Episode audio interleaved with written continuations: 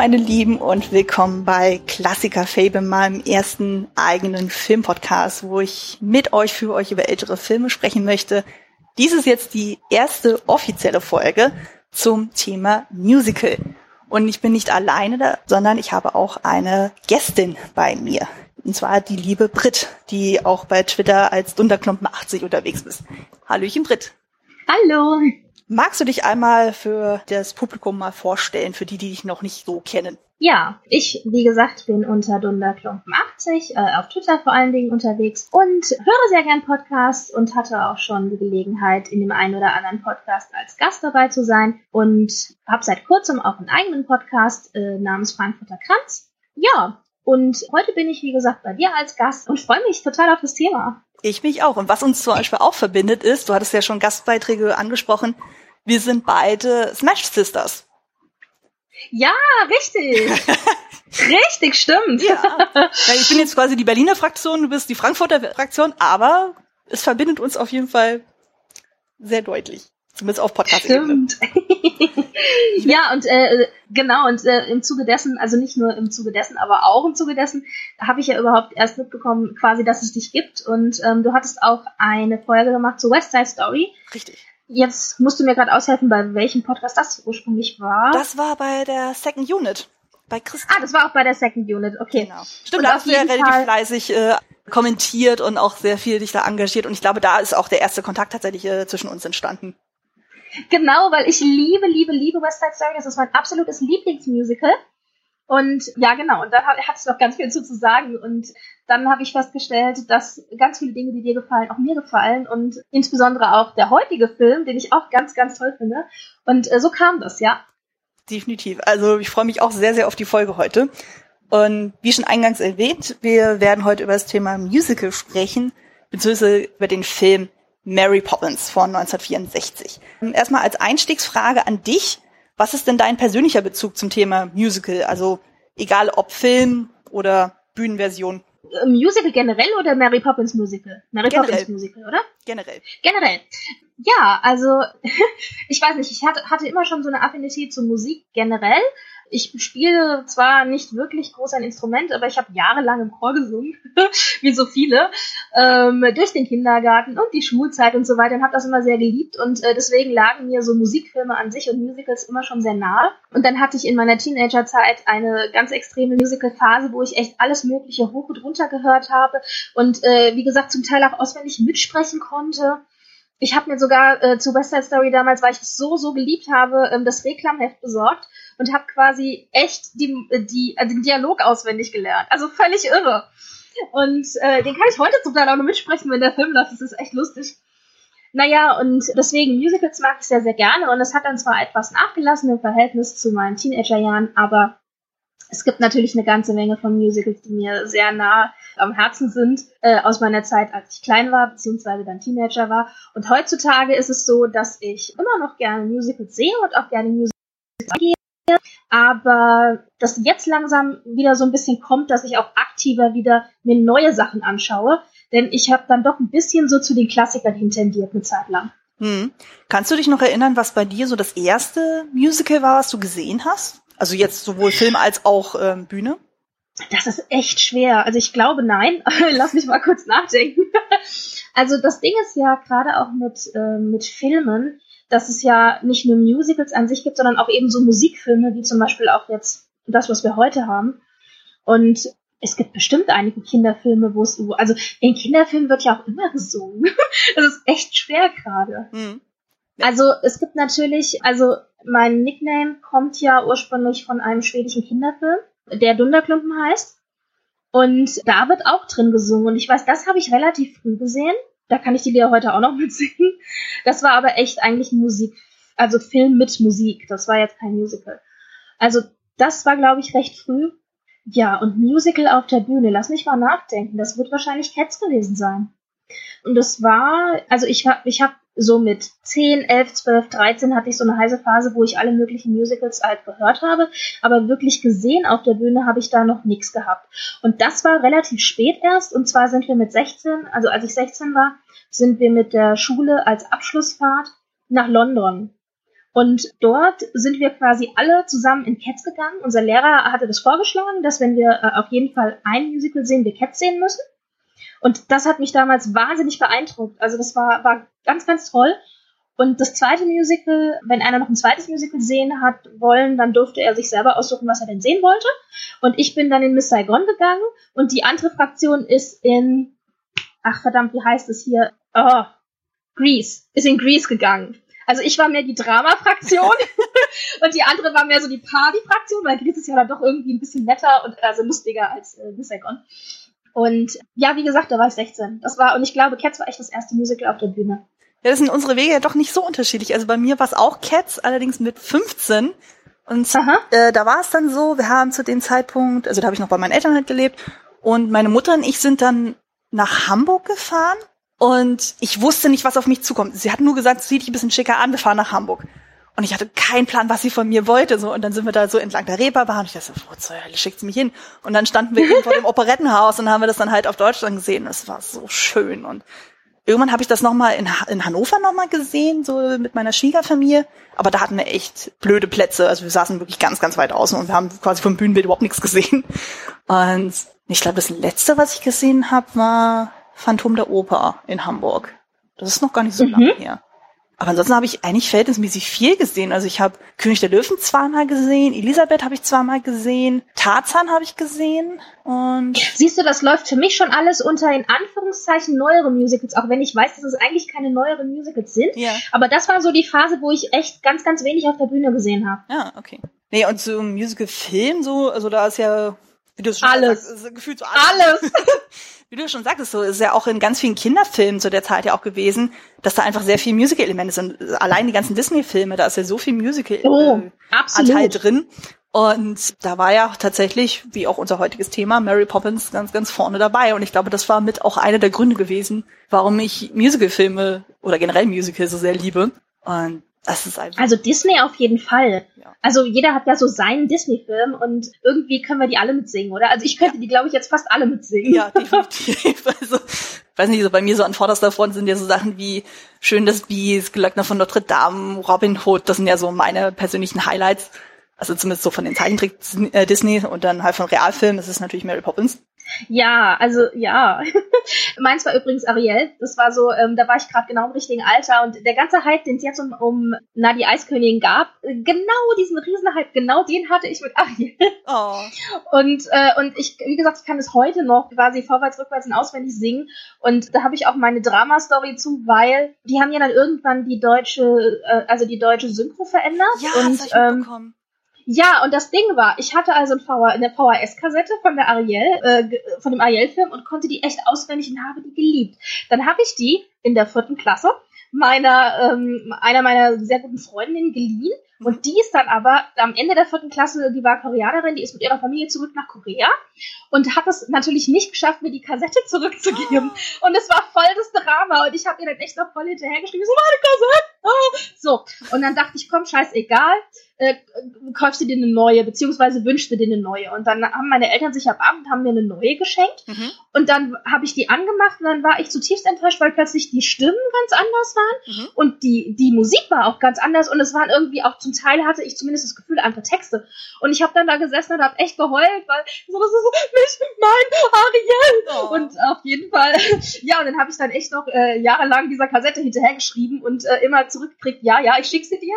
Und äh, irgendwann ist es natürlich natürlich im Sande verlaufen und ich habe dann quasi aufgegeben und dann habe ich angefangen, dann das auf Englisch zu sehen, dann war es noch nicht mal so schlimm.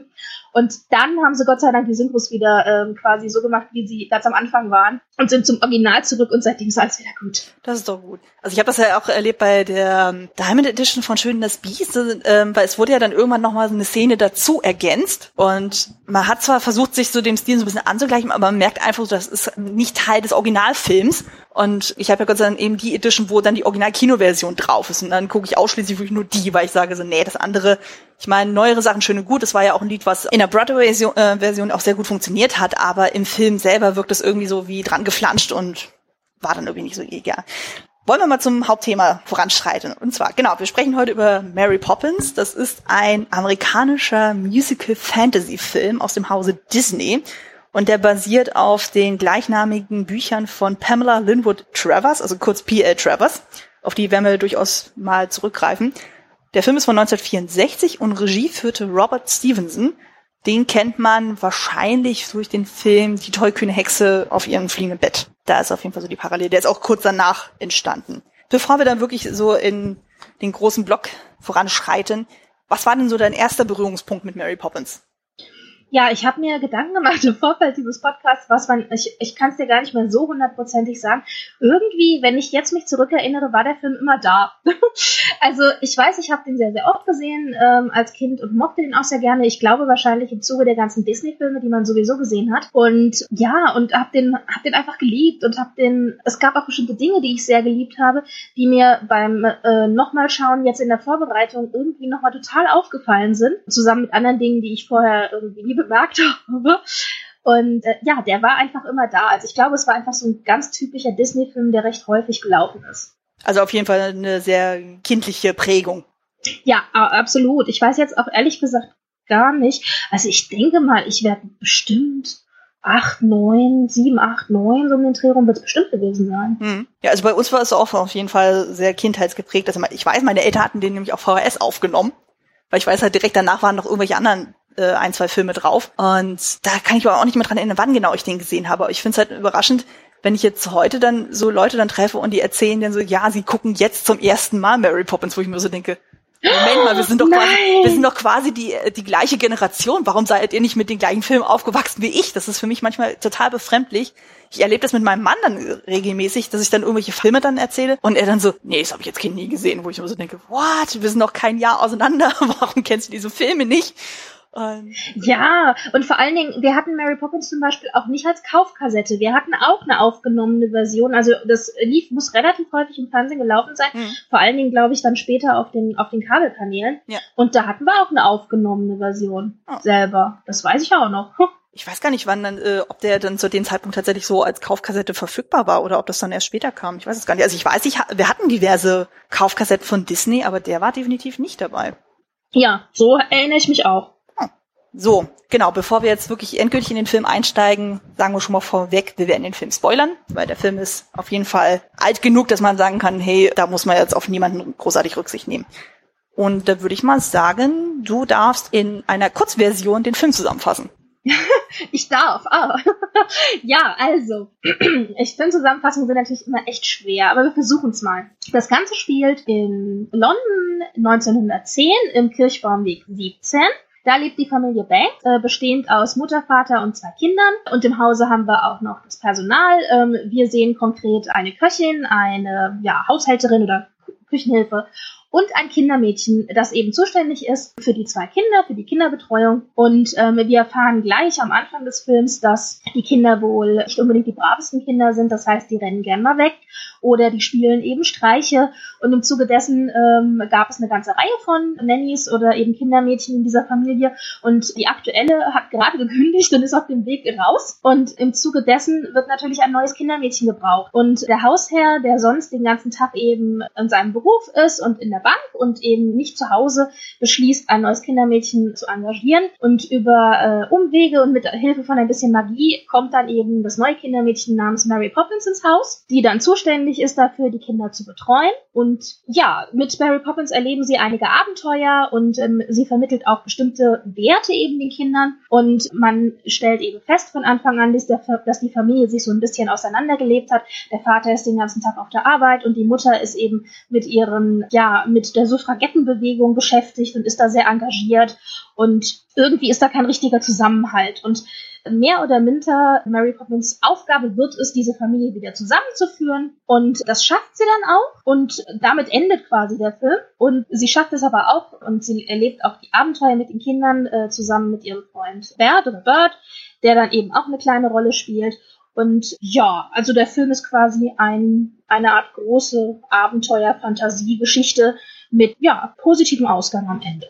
Sehr schön. Also ich wüsste auch jetzt nicht, was man da groß noch ergänzen könnte. Dann würde ich einmal kurz so den Casten und die Crew zusammenfassen. Also wir haben in den Hauptrollen Julie Andrews, Dick Van Dyke, David Tomlinson, Glynis Jones, Karen Douglas und Matthew Garber. Also sowohl als Mary Poppins, Bird und die Familie Banks. Regie führte, wie anfangs schon erwähnt, Robert Stevenson. Das Drehbuch stammt von Don DeGrady und Bill Walsh. Bill Walsh war auch zusammen mit Walt Disney in der Produktion beteiligt. Und ganz wichtig bei diesem Film ist die Musik. Die stammt nämlich von den Sherman Brothers, nämlich Richard und Robert. Und äh, die Orchesterleitung hat dann Irvin Kossel übernommen. Und dann würde ich mal sagen, wir gehen mal direkt in die Produktionsgeschichte, also sprich, wie ist der Film überhaupt entstanden? Und der Film hat ja doch eine ziemlich, ziemlich, ziemlich lange Reise gehabt, weil bis ja. dann das Ganze vom Buch zum Film dann wurde, das hat ja schon mindestens 20 Jahre gedauert. Also für alle, die es nicht wissen, das Buch Mary Poppins selber, das sind sechs Bänder insgesamt. Das allererste erschien 1934 und im Grunde genommen ist es eigentlich nur eine Sammlung von Kurzgeschichten. Und der Herausgeber der Bücher hat dann irgendwann mal Walt Disney eine Ausgabe geschickt, so von wegen, hey, ich habe das Gefühl, das könnte dir gefallen. Und seine Töchter haben dann halt die Bücher gelesen und die waren dann so begeistert davon, dass er ihnen versprechen musste, dass er diese Bücher verfilmen wird. Naja, P.L. Travers, die Autorin, die war nicht so begeistert von der Idee, weil sie zum einen Zeichentrick total hasst und sie der Meinung ist, ihre Bücher sind nicht verfilmbar. Der Klassiker. Und ja, das Ganze dauerte dann bis Ende der 50er, wo dann Travers dann mehr oder minder gezwungen war, doch nochmal einzulenken bezüglich der Filmrechte, weil ihre Buchverkäufe langsam zurückgingen. Und ja, das kam dann zu einer Einigung. Allerdings hatte P.L. Travers auch Bedingungen. Zum einen, es musste ein Realfilm werden und sie wollte Mitspracherecht haben was eigentlich total untypisch ist für Disney. Eigentlich hat er immer alles selber gemacht, aber in dem Fall hat sie sich da so reingemogelt und hat dann gesagt so, nee, ich will da auch mitreden dürfen. Und ja, aber im Endeffekt im Vertrag, der dann 1960 zustande kam, wurde aber trotzdem festgehalten, dass das finale Wort dann Walt Disney selber haben wird. Dazu muss auf jeden Fall der Film Saving Mr. Banks erwähnt werden. Der ist großartig, weil er nämlich genau diese Geschichte auch erzählt, wie dann letztendlich dann der Film so peu à peu dann zustande kommt. Vor allem, wenn man den dann guckt, zusammen mit dem finalen Re Resultat, ist das unglaublich faszinierend, wenn man guckt, so was wollte Pierre Travers und was ist im Endeffekt im, beim Film rausgekommen, weil die hat ja teilweise so absurde Wünsche gehabt, so von wegen, ja, die Farbe Rot darf nicht auftauchen und es dürfen keine tanzenden Pinguine dabei sein und Dick Van Dyke wird nicht gecastet, also die war da schon ja. extremst hinterher. Wobei man dazu auch sagen muss, in Saving Mr. Banks endet ja mehr oder minder positiv, weil sie ja dann doch zumindest im Saving Mr. Banks den Film ja gut findet. Und in der Realität war es wohl so, dass sie den Film einfach wirklich schrecklich gefunden hat, beziehungsweise sie ähm, hat Teile des Films wohl gemocht, aber im Original war es wohl so, dass sie wirklich frustriert, enttäuschend, weinend das Kino unter Protest verlassen hat, als der Film dann gezeigt wurde. Und in Saving Mr. Banks ist es ja eigentlich positiv gezeigt. Also das ist ein bisschen anderes Ende, als wohl in der Realität dann wirklich war. Ja, wobei ich habe ja den Film heute auch noch mal geguckt und ich hatte das gar nicht so positiv wahrgenommen. Also man hat schon gemerkt, okay, mit manchen Sachen konnte sie sich noch mehr damit arrangieren, aber manche Sachen, also es war nicht so, dass sie gesagt hat, so, hey, ich akzeptiere den Film voll und ganz, weil es wurde ja dann, die Szene davor wurde ja impliziert, sie schreibt dann schon wieder am neuen Buch und ihr Agent fragt sie dann noch so, ja, wie ist es denn mit Filmrechten? Und sie sagt dann, nie wieder. Also von daher ist das eigentlich schon ziemlich eindeutig, nee, den, den ganzen Quark mache ich nicht nochmal. Und Wobei diese rechte Geschichte natürlich in eine Art zweite Runde geht, ähm, wenn es um die eigentliche Musical ähm, inter äh, wie sagt man, Inszenierung äh, dieses Stoffes geht. Hm. Aber äh, ja, ich weiß nicht, vielleicht sagst du dazu noch drei Worte. Ja, ja, das, äh, dazu komme ich dann noch was auf jeden Fall erwähnt werden muss, ist das Thema Drehbuch, was unglaublich stark ist. Also jetzt, ich habe ja den Film jetzt noch mal zwei, drei Mal geguckt zur Vorbereitung und mir war als Kind auch gar nicht so bewusst, wie unglaublich intelligent teilweise diese Dialoge sind. Also allein so Sachen wie Mr. und Mrs. Banks unterhalten sich, die äh, alte Nanny ist dann gerade weg und sie dann so, ja, aber ich dachte, sie wäre die Richtige. Sie sah so verdrießlich aus und er dann so, Winifred, du verwechselst Verdrießlichkeiten mit Leberbeschwerden. Und solche Sachen, wo du auch so denkst, so, wow, also für einen Kinderfilm ist das schon echt lustig. Vor allen Dingen, als Kind ist es auch völlig über meinen Kopf hinweggegangen. Ja. Ich habe das wirklich, da, sowas habe ich überhaupt nicht verstanden. Wobei mir dann jetzt in der Vorbereitung eben auch Dinge aufgefallen sind, die mir vorher gar nicht aufgefallen sind, wo ich echt hier gesessen habe und gedacht habe, oh mein Gott, das ist so ein schreckliches Frauenbild, das da gezeigt wird. Ich dachte, das kann ja wohl nicht wahr sein. Also es ist auch so ein bisschen zweideutig natürlich, weil du, äh, weil du ja auch äh, verschiedene Frauenbilder hast, aber so das grundsätzliche Frauenbild, ich fand's also, oh, ja, und da werden wir noch genauer drauf zu reden kommen, wenn wir über den Film selber reden, aber das sind so Dinge, die sind mir jetzt erst aufgefallen und die waren mir als Kind natürlich völlig schnurz. Ja. Also ich habe ganz vieles als Kind gar nicht mitbekommen oder als nicht wichtig empfunden. Mhm. Ja, stimmt. Als Kind nimmt man ja manche Sachen dann wesentlich stärker wahr oder weniger stark. Also was ich alles, was dann irgendwie bunt und fröhlich ist, das nimmt man als Kind natürlich stärker auf als äh, so die ganzen ernsten Töne. Nee, aber zum Drehbuch selber fällt ja auch auf, dass ja im Vergleich zum Buch. Also ich habe das Buch selber nie gelesen, aber man merkt dann schon so, naja, das eine oder andere musste ja doch ein bisschen angepasst werden, weil das Originalbuch sind ja halt eben mehrere Kurzgeschichten und die mussten ja gucken, dass sie trotzdem irgendwie so eine stringente Handlungsebene dann aufbauen. Und die haben sich ja im Endeffekt ja so auf sechs Kapitel geeinigt, wo man sagt, okay, das ist so unser roter Faden. Und es wurden ja auch so diverse Charaktereigenschaften so ein bisschen modifiziert. Also eben Mary Poppins selber ist ein bisschen netter, die ist im Buch ein bisschen eitler, die Eltern kriegen auch mehr Persönlichkeit in den Film. Die Geschwister wurden auch reduziert. Also im Buch sind vier genau. Geschwister und jetzt sind es nur noch zwei. Und was aber dem Film auch durchaus keinen Abbruch tut.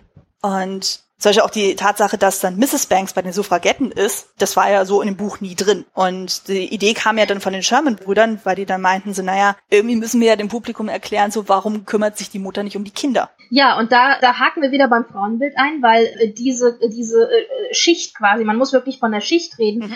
in der sich diese Familie bewegt. Da war es ja völlig normal, dass man Kindermädchen hatte und dass eben das Kindermädchen sich um die Kinder kümmert und nicht um nicht die Mutter in, selber. Die konnte sich quasi leisten, sich nicht um die Kinder zu kümmern, in Anführungszeichen. Aber das geht natürlich in so einem Disney-Musical, in so einem Disney-Film, in dem natürlich eine, eine heile Weltbild verkauft werden soll, geht das natürlich nicht. Ja. Deswegen kommt dann eben diese Suffragettengeschichte rein. Und mich hat auch ein bisschen gewundert, dass die eben diese Suffragetten-Sache genommen haben und nicht zum Beispiel jetzt irgendwie so eine Charity-Geschichte, weil das hätte ja viel näher gelegen. Aber nein, es musste natürlich diese Suffragettenbewegung sein, weil hier natürlich dann auch eine Frau für Frauen und für was Positives, Kämpferisches einsteht. Also das ist auch spannend, dass sie just genau das genommen haben. Da, ähm, die Entscheidung ging, glaube ich, damit einher, so der, ähm, die Bücher spielen ja eigentlich in den 1930ern. Und die haben jetzt ja. gezielt gesagt, wir verlagern die ganze Handlung um 20 Jahre nach vorne. Also sprich 1910. Da haben sie natürlich geguckt, okay, wie war denn überhaupt so das Setup zu der Zeit? Und die haben sich halt unter anderem auch dafür entschieden, zum einen, weil zu dem Zeitpunkt auch die Musikrichtung da auch ein bisschen spannender war mit Vaudeville und Hast nicht gesehen und auch die Kostüme da auch ein bisschen schicker sind als in den 30ern. Da war es ja schon alles eher so Richtung, eher so militärisch dann angehaucht oder einfach deutlich schlichter. Und also das war auch eine Idee von den Sherman-Brüdern gewesen, die dann gesagt haben, so ja, wir machen einfach eine etwas schönere Epoche dann auf. Also das ist ja dann die Zeit zu King Edward irgendwie so. ja, der, ich glaube, es ist Edward der Achte oder so. Und dann irgendwie, war das nicht auch so, ich hatte, wie war das? 1910 ist King Edward der Achte gestorben und danach war dann gleich George der Fünfte, glaube ich, wurde dann gleich König. Und aber sie reden im Film noch von King Edward, so äh, es muss also dann noch am Anfang von 1910 sein. Ich meine auch, weil es mit äh, mit hier Bertie, den stotternden König, das kam genau. ein bisschen später. Das war ja dann schon Richtung Zweiter Weltkrieg dann. Das war, der ist wohl 1910 ist der, also ich weiß nicht, ob dann George der Fünfte, das muss ja dann, das war er doch, oder? Ja, ja. Genau. Also aber auf jeden Fall, der muss wohl 1910. Oh Gott, ich glaube ja. Also der müsste 1910 äh, muss der Wechsel gewesen sein. Nichtsdestotrotz, zu Mary Poppins Zeit ist es noch Edward. Ja, also es wird zumindest in dem einen Lied auf jeden Fall definitiv erwähnt. Genau, zur Musik selber auch. Die Sherman-Brüder haben halt die Musik geschrieben und es wurden insgesamt über 30 Lieder geschrieben, aber nicht alle sind im Endeffekt dann im Film gelandet. Und was auf jeden Fall hervorzuheben ist, dass jede Figur ein eigenes musikalisches Thema hat. Also dann, also entweder wenn sie selber singen oder wenn dann halt irgendwas um die herum dann passiert. Also du hast dann zum Beispiel eben Mary Poppins, bei ihr ist ja halt so dieses Spoonful of Sugar, was sehr prägnant ist. Bei Mr. Banks hast du dieses The Life I Lead, was dann sehr äh, markant ist. Bei Bird hast du Chin Chimmery und bei Mrs. Banks halt eben dieses Suffragettenlied. Und das zieht sich halt wirklich so in einer Tour dann auch durch. Und das sind alles ja wirklich echt Ohrwürmer. Ja. Ähm, und ich habe heute, ja, ganz schrecklich, ich habe heute Morgen noch ein bisschen so im Soundtrack halt gehört und den, den ganzen Tag quasi und dann jetzt auch auf der Rückfahrt, ich war unterwegs gewesen im Auto, habe ich die ganze Zeit nur das Drachenlied vor mich hingesummt, also dieses oh, Endlied, wo es eben ja. die ganze Zeit und ich dachte, oh, geh raus aus meinem Kopf. Aber ja, also es sind so Dinge, die bleiben dann auch echt hängen. Auf jeden Fall. Hast du denn so so deine persönlichen Lieblingslieder, wo du sagst, okay, so die drei, vier, fünf, das sind so deine Best-of aus dem Film? Ich wollte nämlich gerade sagen, es ist gut, dass du drei, vier, fünf sagst, weil hättest du mich nach einem Lieblingslied gefragt, ich hätte es nicht sagen können. Nee, das geht auch absolut nicht. Also natürlich Jim Chimmery ist natürlich klasse und äh, superkalifragilistikexpialigetisch mhm. und und sehr, sehr schön fand ich aber tatsächlich auch, oh Gott, wie heißt es denn auf Deutsch? Also Feed the Birds. Mhm. Also dieses, äh, das fand ich immer sehr, sehr schön. Was, was hatte ich denn? Jetzt vergesse ich bestimmt irgendwas Wichtiges. Was gibt's denn noch? Wir hatten noch, ach so, natürlich ein Löffelchen voll Zucker. Mhm. Also ja, ich denke, das sind so die Hauptlieder. Bestimmt vergesse ich jetzt irgendein ganz wichtiges. Also es gibt ja diverse. Also ich habe zum Beispiel jetzt für mich jetzt so markiert, also eben A Spoonful of Sugar, finde ich großartig. Mhm. Jolly Holiday, finde ich auch schön. Okay. Also was sie dann quasi im Kreidebild dann singt, dann eben Supercalifragilisticexpialidocious. Stay Awake finde ich auch sehr schön. Ja. Das ist dann dieses umgekehrte Psychologie-Schlaflied, was ich großartig finde. Und es war auch ein sehr, sehr schönes Lied. Also ja. es war auch eine super schöne ähm, Version. Die Originalversion von Judy Andrews war auch ganz toll. Die hat sie ja an die 40 Mal aufgenommen, mhm. bis sie selbst zufrieden war mit der Version. Ja, da war sie wirklich sehr ambitioniert. Und halt eben Let's Go Fly a Kite. Aber die anderen Lieder sind genauso mhm. großartig. Also eben, was du auch schon sagtest, Chim Chimmery und Step in Time. Also das sind so, oder, ja. oder auch das Mr. Bankley, dieses The Life I Lead, wo man auch so merkt, so, es ist schon ein bisschen chauvinistisch, was er da vor sich gibt. Aber ich finde es halt so lustig, weil bei uns im Haushalt wird ja relativ viel dann gesungen und mein Mann neigt gerne dazu, dann irgendwelche Musical-Lieder dann halt nochmal umzudichten. Und ja. da tauchen, äh, also jetzt in den letzten Tagen tauchte ganz viel Mary Poppins dann irgendwie auf, wo ich also dachte so, hi, das ist einfach schön. Sag mal, ist es für dich superkalifragilistikexpialigetisch oder ist es für dich superkalifragilistikexpialigorisch? Getisch. Siehst du, für mich auch. Ich glaube nämlich, es war nämlich mit Getig was im Film drin. Mhm. Und ich hatte jetzt aber die ganze Zeit gelesen Gorich und ich dachte, verdammt nochmal, wo kommt denn bitte Gorich vor? Aber ich glaube, entweder im deutschen Buch oder im Musical. Ich bin mir nicht ganz sicher. Ich also glaub, für mich ist es auch Musical. Getig. Okay. Also für mich ist es nämlich auch Getig und ich dachte, nein, das ist Getig. Wer kommt denn hier auf Gorich? nee, also okay. Man muss auch zum Musical dann sagen, das läuft ja jetzt aktuell in Hamburg, also zum Zeitpunkt der Aufnahme, wir haben jetzt September 2018 und bei der Musical-Version, also für die Bühne, da haben sie ja die Texte ja auch nochmal neu übersetzt. Und ich habe dann mal so reingehört in eben das äh, mit einem Löffelchen vor Zucker. Und es klang sehr, sehr, sehr anders. Das ist im Grunde genommen so dieses Phänomen, was du hattest mit Ariel und der Neusynchro. Und ich glaube jetzt, die aktuelle Bühnenversion, die ist zwar angeblich näher an der Originalversion dran von der Übersetzung, aber es klingt trotzdem sehr, sehr anders. Also ich habe das dann gemerkt, ich habe dann dieses Lied gehört und ich zuckte jedes Mal zusammen, weil ich habe das Gefühl hatte, so, nein, nein, das ist, äh, klingt nicht so wie das, wie ich das gelernt habe als Kind. Also ja, es ist ja, es, es, es basiert ja, also was ich ja auch lustig finde, ist, also das, das Musical ist basiert zwar schon auf den Originalbüchern, aber die Musik ist halt von Disney. Also die haben da so einen Mix-up quasi gemacht. Genau. Aber dazu Musical werde ich dann äh, auch noch mal was sagen. Jetzt gucke ich gerade, wo war ich denn hier? Ah ja, genau, das Thema Casting. Ähm, ja. Wie großartig ist denn bitte dieses Casting? Durchweg. Ja, absolut. Und vor allen Dingen, man muss daran, da auch bedenken, für uns ist Julie Andrews dann jetzt im Nachhinein quasi echt ein Begriff. Die hat ja ganz viele, ganz tolle Filme gemacht. Aber damals war sie nur auf der Bühne bekannt. Ja. Also vor allen Dingen hat sie eben im West End oder äh, ich glaube sogar am Broadway auch, also beides, hat sie äh, auf, auf der Theaterbühne halt gespielt, auf der Musicalbühne. Und Filme hatte sie noch keinen großen Durchbruch und gar nichts. Und äh, Disney hat sie dann echt äh, dafür engagiert und mit Mary Poppins kann man sagen, hatte sie echt ihren großen Durchbruch. Genau, das war ja quasi ihr erster Film. Genau. Also, das muss man sich auch Was mal natürlich großartig ist, wenn du für den ersten Film gleich einen Oscar kriegst, denn den hat sie auch gekriegt. das ist vor allem so die ganze Ironie an der ganzen Geschichte. Sie wollte ja eigentlich, weil sie ja die Rolle auf der Bühne dann hatte, Eliza Doolittle aus My Fair Lady spielen. Aber der Produzent von My Fair Lady hat dann gesagt, nee, nee, nee, du bist mir eine zu unbekannte Nummer. Wir nehmen Audrey Hepburn, weil die ist, äh, die ist ein Kassenmagnet. Und dann war es ja ein bisschen so die Ironie, dass dann beide dann auch eben so diese Hauptrollen hatten. Die beide hatten ihre ihr Filmerfolg dann gehabt, so und im Endeffekt dann bei den Oscars rächte sich das dann. My Fair Lady hat zwar mehrere Sachen abgeräumt, aber bei der Hauptrolle ist Audrey Hepburn noch nicht mal nominiert worden. Und dann stattdessen ja, Andrews und, und der hat direkt sofort abgesagt und dann. Ja, großartig. Und vor allen Dingen, äh, es gibt da auch noch also sie, bei den Oscars hat sie nichts gesagt, aber bei den Golden Globes hat sie wohl auch, äh, also sie hat auch den Golden Globe wohl gewonnen als beste Hauptdarstellerin. Genau. Und da hat sie dann wohl in ihrer Dankesrede äh, Warner, also der, ich glaube, Produzent oder auf mhm. jeden Fall Verantwortliche für eben My Fair Lady, hat dann quasi ihm gedankt dafür, dass sie dann für Mary Poppins frei war. So nach dem Motto, ha, siehst du, das hast du davon. Ja. Und ich dachte so, sie konnte sich nicht verkneifen, aber das hat wohl ziemlich in ihr gegärt, weil sie ja vorher My Fair Lady eben wirklich richtig erfolgreich auf der Musicalbühne eben für, für Wochen aufgeführt hat. Ich hätte es mir auch sehr gut in der Rolle vorstellen können, so, aber ich kann natürlich aus Produzentensicht dann Jack Warner verstehen, dass er gesagt hat, ja, nee, ich will aufs Nummer sicher gehen, so. Es hat sich natürlich in dem Moment ein bisschen gerecht, weil das wurde ja dann Audrey Hepburn ja auch so ein bisschen vorgehalten, so von denen, so, naja, sie singt ja nicht mal selber. Und Wobei, also es ist richtig, aber ich muss auch sagen, ich finde My Fair Lady ist auch ein netter Film. Ja, ja. Aber ja, du hast recht. Natürlich ist es was anderes, wenn man jemanden hat, der ausgebildete Musical-Sänger ist quasi und eben auch äh, ganz viel auf der Bühne schon gestanden hat.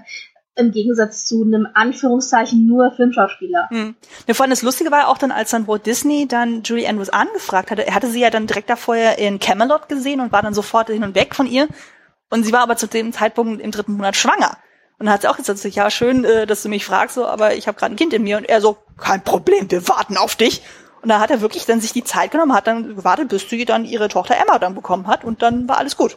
Und dann konnte sie ja dann. Er hatte ja, Genau, und er hatte ja auch angeboten, weil sie ja gesagt hat, äh, also nachdem er die Rolle angeboten hat in Mary Poppins, hat sie gesagt, grundsätzlich gerne, aber äh, ich warte quasi noch darauf, äh, auf, die, auf die Rolle von Eliza Doolittle, die würde ich gerne spielen. Und dann hat er echt gesagt, wenn sie die Rolle von Eliza Doolittle bekommen würde in My Fair Lady, würde er die Produktion von Mary Poppins so weit nach hinten schieben, dass sie erst drehen, wenn sie fertig ist mit dem Dreh von My Fair Lady. Das war ja dann nicht notwendig, aber das hat er tatsächlich als Zugeständnis gemacht. Das heißt, er muss wirklich richtig überzeugt gewesen sein von ihr. Und das finde ich natürlich jetzt auch wieder, also, dass der, dass der so festgehalten hat an dieser Entscheidung, das ist schon erstaunlich. Ah, okay, die Teilinfo hatte ich tatsächlich noch nicht gehabt, so, aber gut zu wissen. Ja, ja, das hat mich auch sehr gewundert, dass ich dachte, er hat nicht nur gewartet, bis sie quasi nicht mehr schwanger war, er hätte auch gewartet, bis der andere Film abgedreht gewesen wäre. Ah, krass.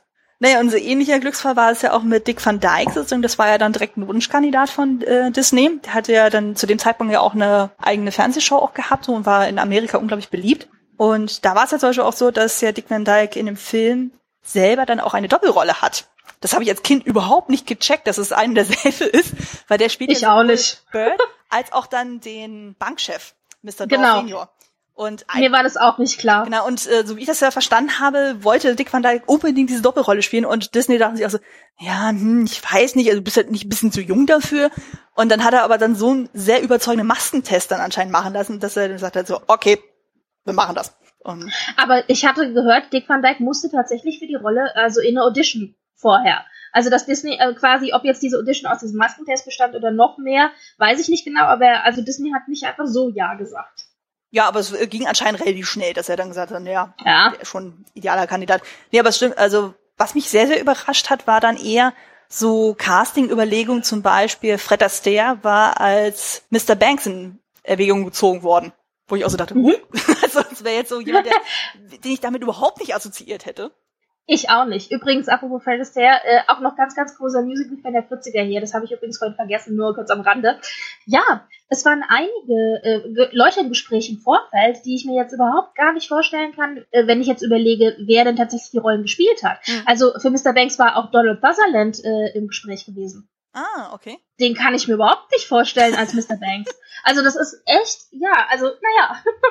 Man kommt vielleicht schlecht von davon weg, von dem, was man halt jetzt über so viele Jahre hinweg gesehen hat, Hm. sich da jemand wirklich anderen vorzustellen. Aber ja, ja. Aber es war auf jeden Fall sehr lustig dann zu lesen, als man dann so, so die Castliste durchgehen denkt, so, Moment mal, hab, der und der so, weil man äh, verknüpft ja gewisse Schauspieler mit gewissen Rollen so und Fred Astaire ist halt für mich halt auch eher so diese, ja, leicht beschwingte, ich tanze mich durch die Gegend äh, so, und dann nicht so ein sehr strenger Typ, so wie der David Tomlinson. Ja, ja, ja, ja, ja. Also, Also ich meine, anstelle von Julie Andrews war zum Beispiel auch Angela Lansbury angedacht. Ja. Und äh, die, die könnte ich mir zum Beispiel in der Rolle auch sehr gut vorstellen, aber das wäre eine komplett andere Art von Mary Poppins. definitiv und ich glaube, die war auch zu dem Zeitpunkt auch schon älter, weil Disney hat ja, Ja, ja, ja. bei Travers ja auch gefragt, so, weil er auch nicht sicher war wegen dem Casting, so von wegen so, naja, wie alt stellen Sie sich eigentlich Mary Poppins vor? Und sie sagte dann so, ja, so um die 27. Und Julie Andrews war just in dem Moment 27 geworden, also von da passte das auch. Und Travers Ja. hat ja auch sie da mehr oder minder abgesegnet, so von wegen so, sie hat die richtige Nase. Ja, aber lustigerweise, also sie hatte ja dann wohl ein Telefongespräch mit Julie Andrews, als die im Wochenbett lag. Mhm. Also Julie Andrews hat quasi nach der Geburt dann gesagt, okay, dann machen wir halt das Gespräch. Und offensichtlich hat sie da überzeugt. Mhm. Wobei man dazu auch sagen muss, so und jetzt muss ich gerade passen, Julie Andrews ist doch Britin, oder? Ja. Ja, Ja, genau. Weil nämlich doch auch Travis wohl gesagt hatte, also ursprünglich die Bedingung hatte, dass nur britische Schauspieler und nur britische Produktion genau. und das ja dann aber natürlich nicht so gekommen ist, aber das war so ein Einwand und ich glaube, Julie Andrews hat schon ein Steinbrett gehabt, allein durch die Tatsache, dass sie britisch ist, weißt du? Definitiv. Also vielleicht ist da noch so ein bisschen genau, da war sie eh schon ganz gut gewogen. Ja, also genau wie du schon sagst, sie wollte ja eigentlich so einen rein britischen Cast, dann haben sie aber Disney und äh, Bill Walsh haben dann auch gesagt, naja, wir nehmen sowohl Engländer als auch Amerikaner, um einfach mehr Zuschauer zu generieren. Kann man ja auch aus deren Ja, Sicht verstehen, aber Travers hat sich ja in Form des Musicals dann ein bisschen gerecht. Aber dazu kommen wir ja noch. Ähm, Ja. Genau, dann kam es ja dann letztendlich auch zum Dreh. Der fand dann vom 6. Mai bis 6. September 1963 statt, also insgesamt vier Monate. Und die Postproduktion dauerte nochmal weitere elf Monate. Also im Grunde war der ganze Film so anderthalb Jahre in der Mache. Das Ganze wurde dann in L.A. gedreht und das fand ich auch zum Beispiel sehr sympathisch. Die erste Szene, die überhaupt gedreht wurde, ist eben diese Kreidebildsequenz, also sprich Jolly Holiday, weil Julie Andrews und Dick Van Dyke kamen ja dann auch vom Broadway und Disney dachte sich so, ach Mensch, die beiden so von der Bühne, geben wir denen doch mal einen schönen Einstieg in den Film, um einfach so ein bisschen warm zu werden und das ist ja dann so in ihrem Flow dann auch, fand ich dann sehr, sehr sympathisch. Also dass äh, Disney dann auch schon so weit kooperativ war, dass er hat, ja, ich versuche dann meinen Schauspielern so das Beste zu bieten, was geht. Und hm. Feed the Bird war tatsächlich die letzte Szene, die für den Film gedreht wurde. Was auch irgendwie passt, aber ja. ja, es war ein bisschen ein melancholischer Ausgang in den Film, aber ja, hat sich dann irgendwie dann so ergeben. Und das Lustige war ja auch, während des Drehs hatte ja Mary, ähm, das heißt Mary Poppins, hatte Julie Andrews eine Perücke auf und es wurde mhm. irgendwie so derbs warm darunter, weil sie ja die ganze Zeit auch mal von Scheinwerfern bestrahlt wurde, dass sie sich daraufhin die Haare kurz geschnitten hat. Und das ist auch mit dann der Grund, warum sie dann in Sound of Music kurze Haare hat.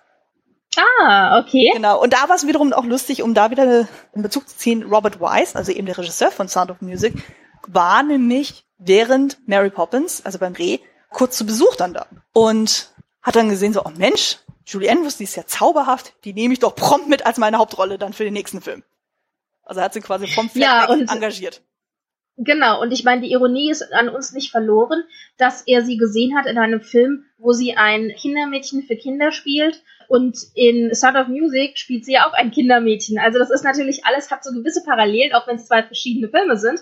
Aber ja, also es ist schon, ist schon ganz nett. Ist ein schöner, äh, wie sagt man, Haken der Geschichte. Definitiv. Und es ist auch eigentlich ein ganz niedlicher Film so. Aber es ist dann, wie du schon sagst, es ist thematisch sehr, sehr ähnlich. Allerdings hast du dann bei Sound of Music auch mehr so diese romantische ähm, Connection. Verwicklung. Genau. Und dann hast du noch ein bisschen mehr das Setting mit dem Zweiten Weltkrieg. So. Also es ist alles noch mal ein bisschen dramatischer, zumindest wenn man die richtige Version guckt und nicht die gekürzte wie damals. Das dann ja, ja. war. Aber das ist eine andere Geschichte. Und genau, und dann die Premiere fand dann am 27.08.1964 statt, also zumindest in den USA. Und in Deutschland kam er dann über ein Jahr später erst am 22. Oktober 65. Und da ist auch das Spannende, dass dann gesagt wurde von der Presse, die Frage ist nicht, ob sie Mary Poppins gesehen haben, sondern wie oft. Also das war so ein Publikumsmagnet. Der hat ja dann über 31 Millionen Dollar eingespielt bei einem Budget von vier bis sechs Millionen. Also das sagt doch schon ziemlich alles aus. Und es war der erfolgreichste Film 1965, sogar noch vor Sound of Music, Goldfinger und My Fair Lady. Und es war auch, glaube ich, damals der teuerste Film, den Disney je produziert hat. Es war auf jeden Fall dann der erfolgreichste, wenn man sich dann. Ja, und es war auch, ähm, ja, und im Vorhinein eben auch einer der teuersten Filme, den, wenn nicht sogar der teuerste, den Disney je gemacht hat, sodass da einfach schon ein Riesenrisiko dahinter war. Und dass er dann so erfolgreich geworden ist, darauf wurde gehofft, aber da konnte ja auch keiner mit rechnen, als produziert wurde. Das stimmt. Also es hätte ja auch jederzeit in die Hose gehen können, aber offenbar hat sich dann die ganze Mühe gelohnt. Also der ist ja im Endeffekt dann auch für 13 Oscars nominiert worden. Für fünf wurde er ausgezeichnet, darunter beste Hauptdarstellerin, also Julie Andrews, was wir schon erwähnt hatten, bester Filmschnitt, beste Musik, beste visuelle Effekte und bester Originalsong, also für Jim Jimmery. Mhm. Und ansonsten war er noch nominiert für bester Film, beste Regie, bestes adaptiertes Drehbuch, beste Kamerafarbe. Da wurde tatsächlich nur mal in Farbe und Schwarz-Weiß unterschieden. Beste Szenenbildfarbe, bestes Kostümbildfarbe, bester Ton und beste Musik. Also Scoring of Music Adaptation or Treatment. Das ist nochmal ein bisschen was anderes als das, was dann, wofür er eigentlich ausgezeichnet wurde, wo es dann gezielt um die ganzen Lyrics und so geht. Den haben ja auch dann die Shaman-Brüder dann bekommen. Und genau, das hatten wir zwischendrin ja schon gesagt, Travers war extrem unzufrieden mit dem Film, sie fand ihn zu süßlich und hat daraufhin dann gesagt, so, nee, ich werde keinerlei Filmrechte mehr rausgeben. Und da kommen wir jetzt tatsächlich zu der Musical-Geschichte, also sprich zu der Bühnenversion, weil sie wurde ja dann in den 90er Jahren angefragt, dann so die Rechte abzutreten. Und da, und da muss man ja sagen, da war sie ja auch schon, also äh, 90er, da war sie ja an die ach, also über 80 war sie da schon. Genau, also das war ja schon so gegen Lebensende. Und da hat sie dann sich so mehr oder minder ein bisschen gerecht, dass sie gesagt hat, so, okay, ich gebe euch die Rechte für die Bühnenversion, aber es dürfen ausschließlich nur Briten involviert sein und es darf keiner vom Original-Filmteam dabei sein. Sprich, die Sherman-Brüder durften nicht mehr damit wirken. Richtig, genau. Also Disney soll raus sein aus der Sache. Das war ihr wichtig. Und die Sherman-Brüder lebten damals noch und haben auch noch gearbeitet. Der eine lebt heute noch. Es ist nur der eine gestorben. Ernsthaft? Ja. Aber der ist doch, also der ist doch mit Sicherheit an die 100, wenn nicht sogar, oder? Ich weiß nicht, wie alt Richard Sherman jetzt ist, aber der ist zumindest, also ich hatte ihn jetzt neulich erst gesehen bei dem Film Christopher Robin. Also der ist ja auch der Originalkomponist von ah. den Winnie Pooh Soundtracks. Und da ist er zum Aha. Beispiel auch dabei. Also der lebt noch. Ach ja. Und der war ja auch jetzt Okay. für den kommenden Mary Poppins Film, der jetzt im Dezember dieses Jahr rauskommt, war er auch als Advisor mit involviert. Mhm. Also, Ach ja, ja, ja, also der lebt auf jeden Fall noch. Und okay. Sehr spannend. ja, und genau dann 2013 kam dann so quasi zum 50-jährigen Jubiläum des Films der Film Saving Mr. Banks, wo es dann quasi um die Produktionsgeschichte des Films geht. Also wo dann quasi explizit der Zeitraum gezeigt wurde, wie Pierre Travers dann für zwei Wochen nach LA fährt, sich dann mit den Sherman-Brüdern trifft, mit dem Drehbuchautor und dann halt so peu à peu das durchgeht und man denkt sich auch so, naja, das ist ja dann auch ein bisschen dramaturgisch überhöht alles so, aber wenn man sich mal am Ende dann anguckt, sie hat ja während der ganzen Phase, wo sie dort war, hat sie ja darauf bestanden, dass die ganzen Gespräche per Tonband aufgenommen werden. Und am Ende des Films hört man nämlich Teile von diesem Tonband und es ist echt faszinierend, wie man merkt, okay, die haben schon ziemlich gut diesen Ton dann getroffen. Wie die dann so drauf Ja, ja. Ja, und ich, man hat noch gedacht, das kann ja gar nicht wahr sein, das muss ja alles irgendwie übertrieben sein. Und wer weiß, äh, wie eng das wirklich an den Originaltonbändern dran ist, aber ich fand das schon sehr erstaunlich. Und da muss man auch sagen, Emma Thompson spielt eben Travis und die macht es auch super. Also, die hat da schon ihre Hausaufgaben gemacht. Ja, ja, ja. Ich habe übrigens kurz geschickt, äh, Sherman ist tatsächlich, also der noch lebende Bruder ist 90. Ah, okay. Da hat er durchaus ein paar Jährchen auf dem Buckel. ja. Genau, und dann jetzt äh, Ende dieses Jahres kommt dann halt das äh, Sequel raus mit Emily Blunt in der Titelrolle. Und da ist es dann zum Beispiel so, da ist es tatsächlich in den 30er Jahren. Also spielt dann. Und das heißt ja auch äh, Mary Poppins Returns. Genau. Ich glaube, so heißt der Titel. Ja, genau. Genau, und dann so quasi von den Originalfiguren sind dann zumindest die beiden Banks-Kinder, also Jane und Michael, involviert. Und so wie ich das von der Handlung richtig verstanden habe, ist Michael Banks Vater von mehreren Kindern und seine Frau ist gestorben. Und das ist anscheinend so mit der Auslöser, dass dann Mary Poppins wiederkommt. Mhm. Kann, Und ja, was hältst du von dem Sequel? Also ich nehme an, also ich habe den Trailer gesehen. Mhm. Ich nehme an, du wirst den auch gesehen Ja. haben. Deine Vormeinung, bevor er jetzt irgendwie irgendwas gesehen hat, der Film kann großartig sein und wir können ihn trotzdem hassen, oder finden wir die Idee super? Also ich finde zumindest nicht abwegig, dass man ein Sequel macht, weil ich meine, die Bücher basieren ja auch darauf, dass sie ja immer wieder dann zu der Familie zurückkehrt. Also das ist dann nicht so ganz so Cash-Cow-prinzipmäßig, wie das aktuell bei Disney teilweise läuft. Also und gerade mit Emily Blunt in der Hauptrolle kann ich mir das sehr, sehr gut vorstellen. Weil die war ja auch jetzt vor ein paar Jahren in dem Film Into the Woods auch dabei Mhm. als Hauptrolle und da hat sie ja auch gesungen. Und der, der halt Into the Woods gemacht hat, das ist auch der Regisseur, der jetzt eben das Mary Poppins Sequel machen wird. Mhm. Also denke ich mal so, ich meine, der hat Erfahrung mit Musical, der hat, glaube ich, auch Chicago gemacht. Also denke ich mal so, das wird schon in guten Händen sein. Ich bin mal gespannt so. Also die haben ja dann auch den Birch dann nochmal irgendwie anders besetzt, in so einen jüngeren. Das ist auch einer so von den ganz großen beim Musical im Broadway. Ich glaube, das ist der, der auch bei Hamilton irgendwie die Hauptrolle spielt. Ich komme leider auf den Oh, Namen Lin nicht. Manuel, Lin, Lin Manuel, äh, Nachname, weiß ich, Lin Manuel. Lin Manuel, ja genau, irgendwie sowas dann. Ja. Äh, so viel zu Musical-Fans. Ja, also ich habe jetzt nur so ein, zwei Fotos dann auch gesehen und ich lasse mich jetzt einfach mal positiv überraschen. Von daher, also schlimmer kann es ja nicht werden.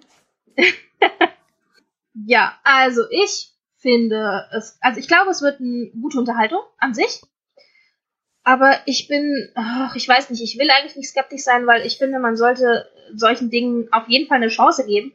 Und ich kann mir vorstellen, dass es echt ein guter Unterhaltungsfilm wird, aber es wird definitiv nicht den Status erreichen, den Mary Poppins äh, eben, der, der normale, in Anführungszeichen, der erste Mary Poppins Film eben hat. Und ich, ach, ich weiß nicht. Also der Trailer hat mich noch nicht so überzeugt. Ja, es Ja, war ja auch nur ein hm. Teaser. Also man hat ja auch nur wirklich so, so, nur so Schnipsel an Bildern dann gesehen. So auch alles relativ düster auch gehalten gefühlt. Und naja, dass es ja auch wieder ein Musical werden soll, da fehlt halt noch so ein bisschen so dieser Catcher, dass man sagt so, wow, ich will das unbedingt sehen. Und da wird, denke ich, noch in den nächsten Wochen, hoffe ich mal, jetzt noch mal was rausgehauen werden. Weil bisher hat man jetzt wirklich nur diesen Teaser-Trailer gesehen und noch ein paar von den Promotion-Fotos, aber seitdem war es jetzt noch verhältnismäßig ruhig. Wahrscheinlich erstmal um die Also ich- ganzen Avengers Infinity War Hype erstmal abzuwarten oder sowas. Könnte ich mir Ja. vorstellen.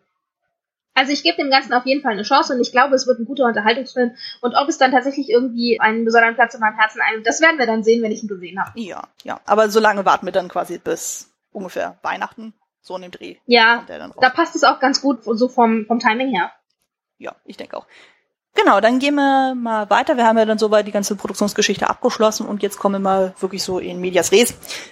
dein persönlicher Eindruck vom Klassikerfilm? Toll!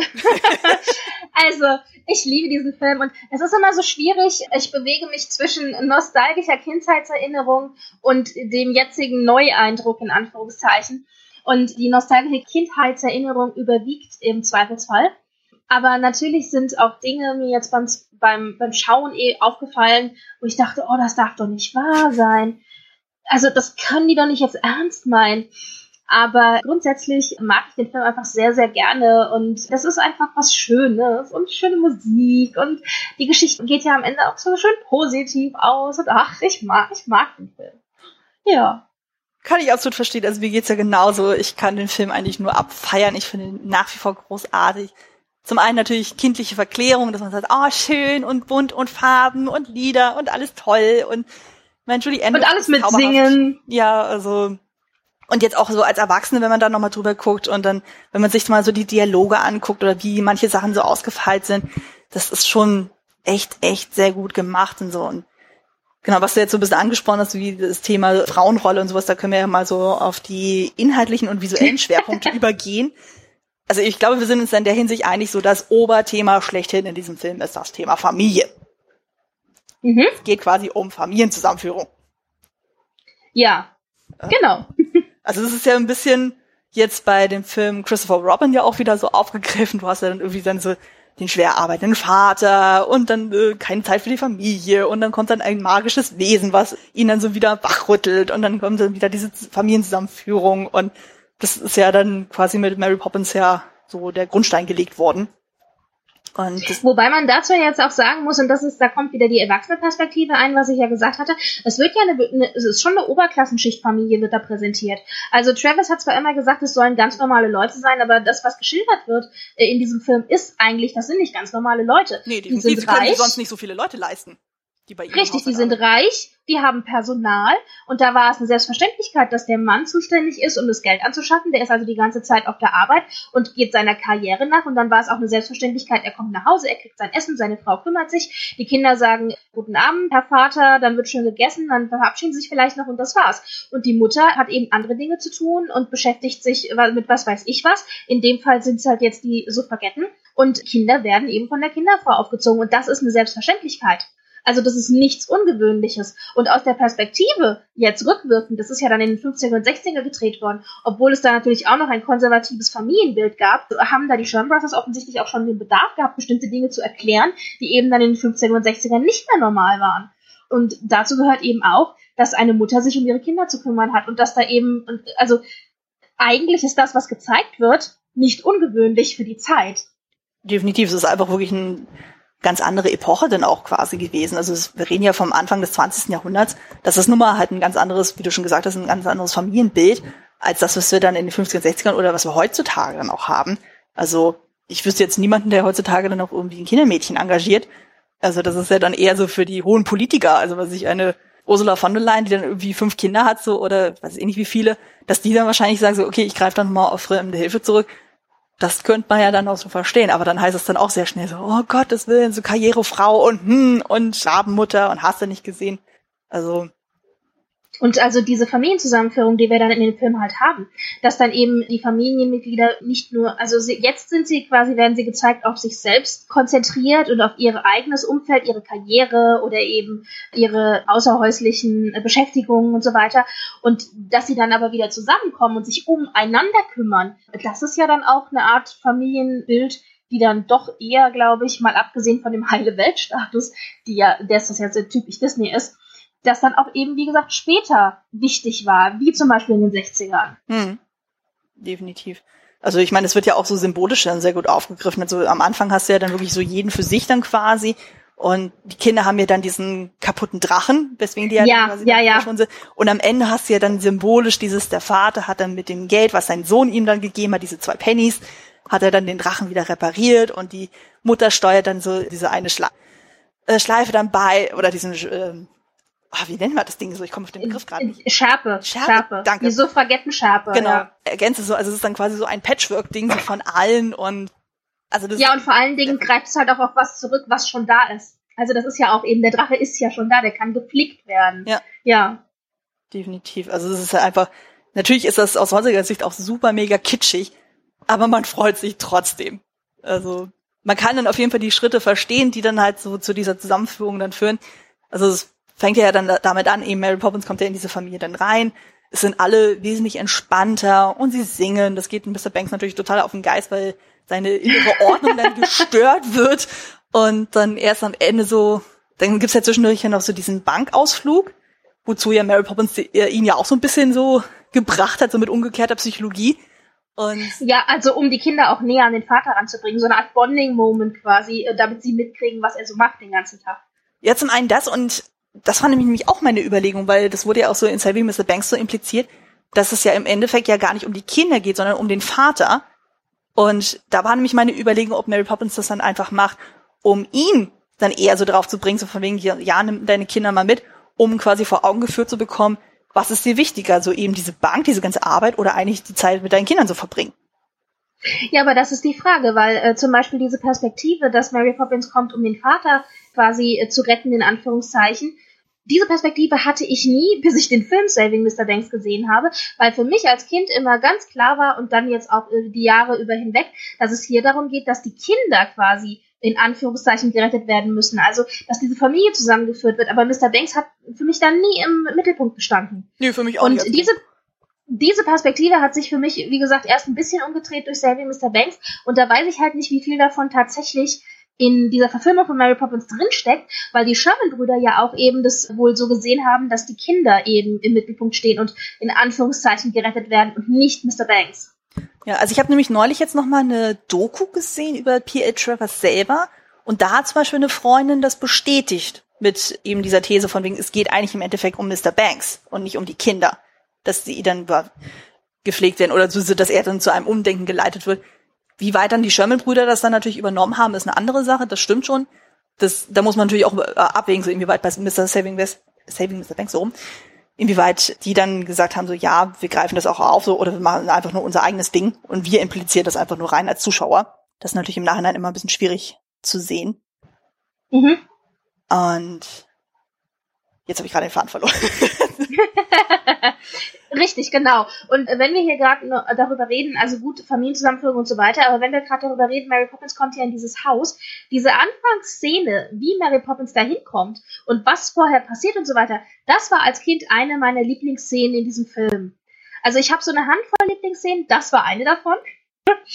Denn äh, Mary Poppins kommt ja quasi mit aufgespannten Regenschirmen aus dem Himmel heruntergeschwebt und als einzige steht sie dann vor der Tür und vorher standen ja aber ganz, ganz viele andere Kinderfrauen, die sich für die Stelle bewerben wollten. Und die wurden dann quasi, bevor Mary Poppins mit einem ruhigen Lüftchen da hinabschwebte, wurden die von einem harschen Wind davon geweht.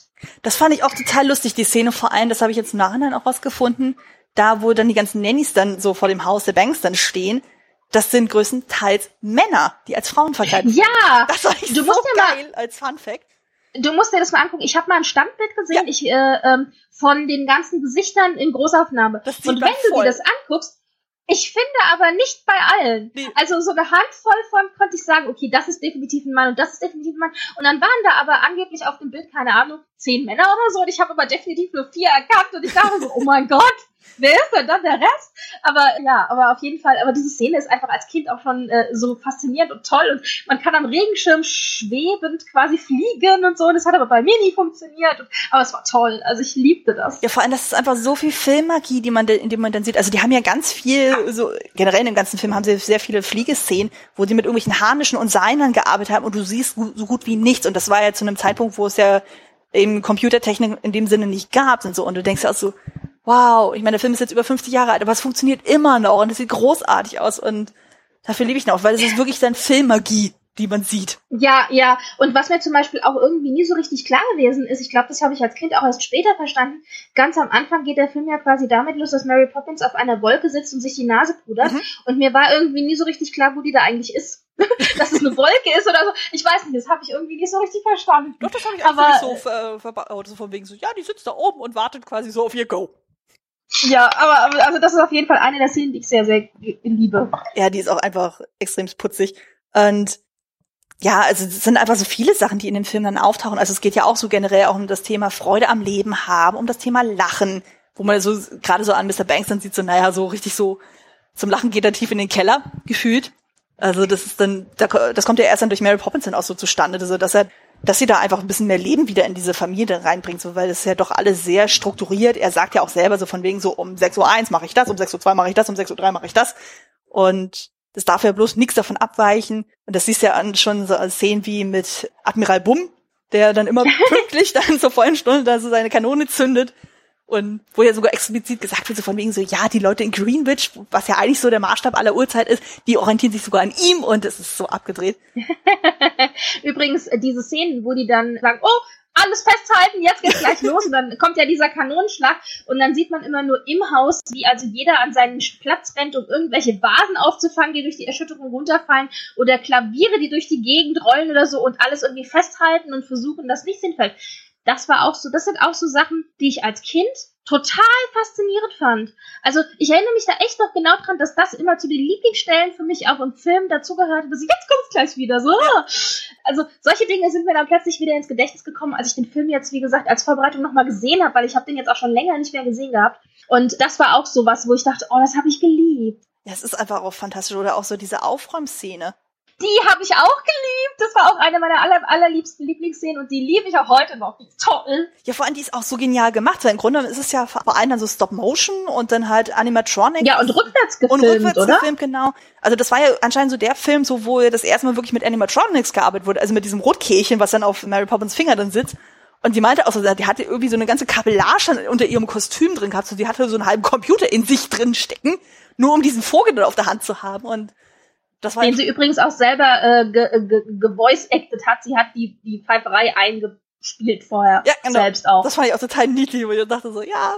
Aber das haben wir dann häufiger. Also später auch bei der Kreidebild-Szene, so da tauchen mehrere von den Schauspielern als Voice-Actor auch wieder auf. Also Julie Andrews hört man mehrmals, Mr. Banks hört man mehrmals, dann die Sherman-Brüder hört man mehrmals, als irgendwelche anderen Figuren im Zeichentrick.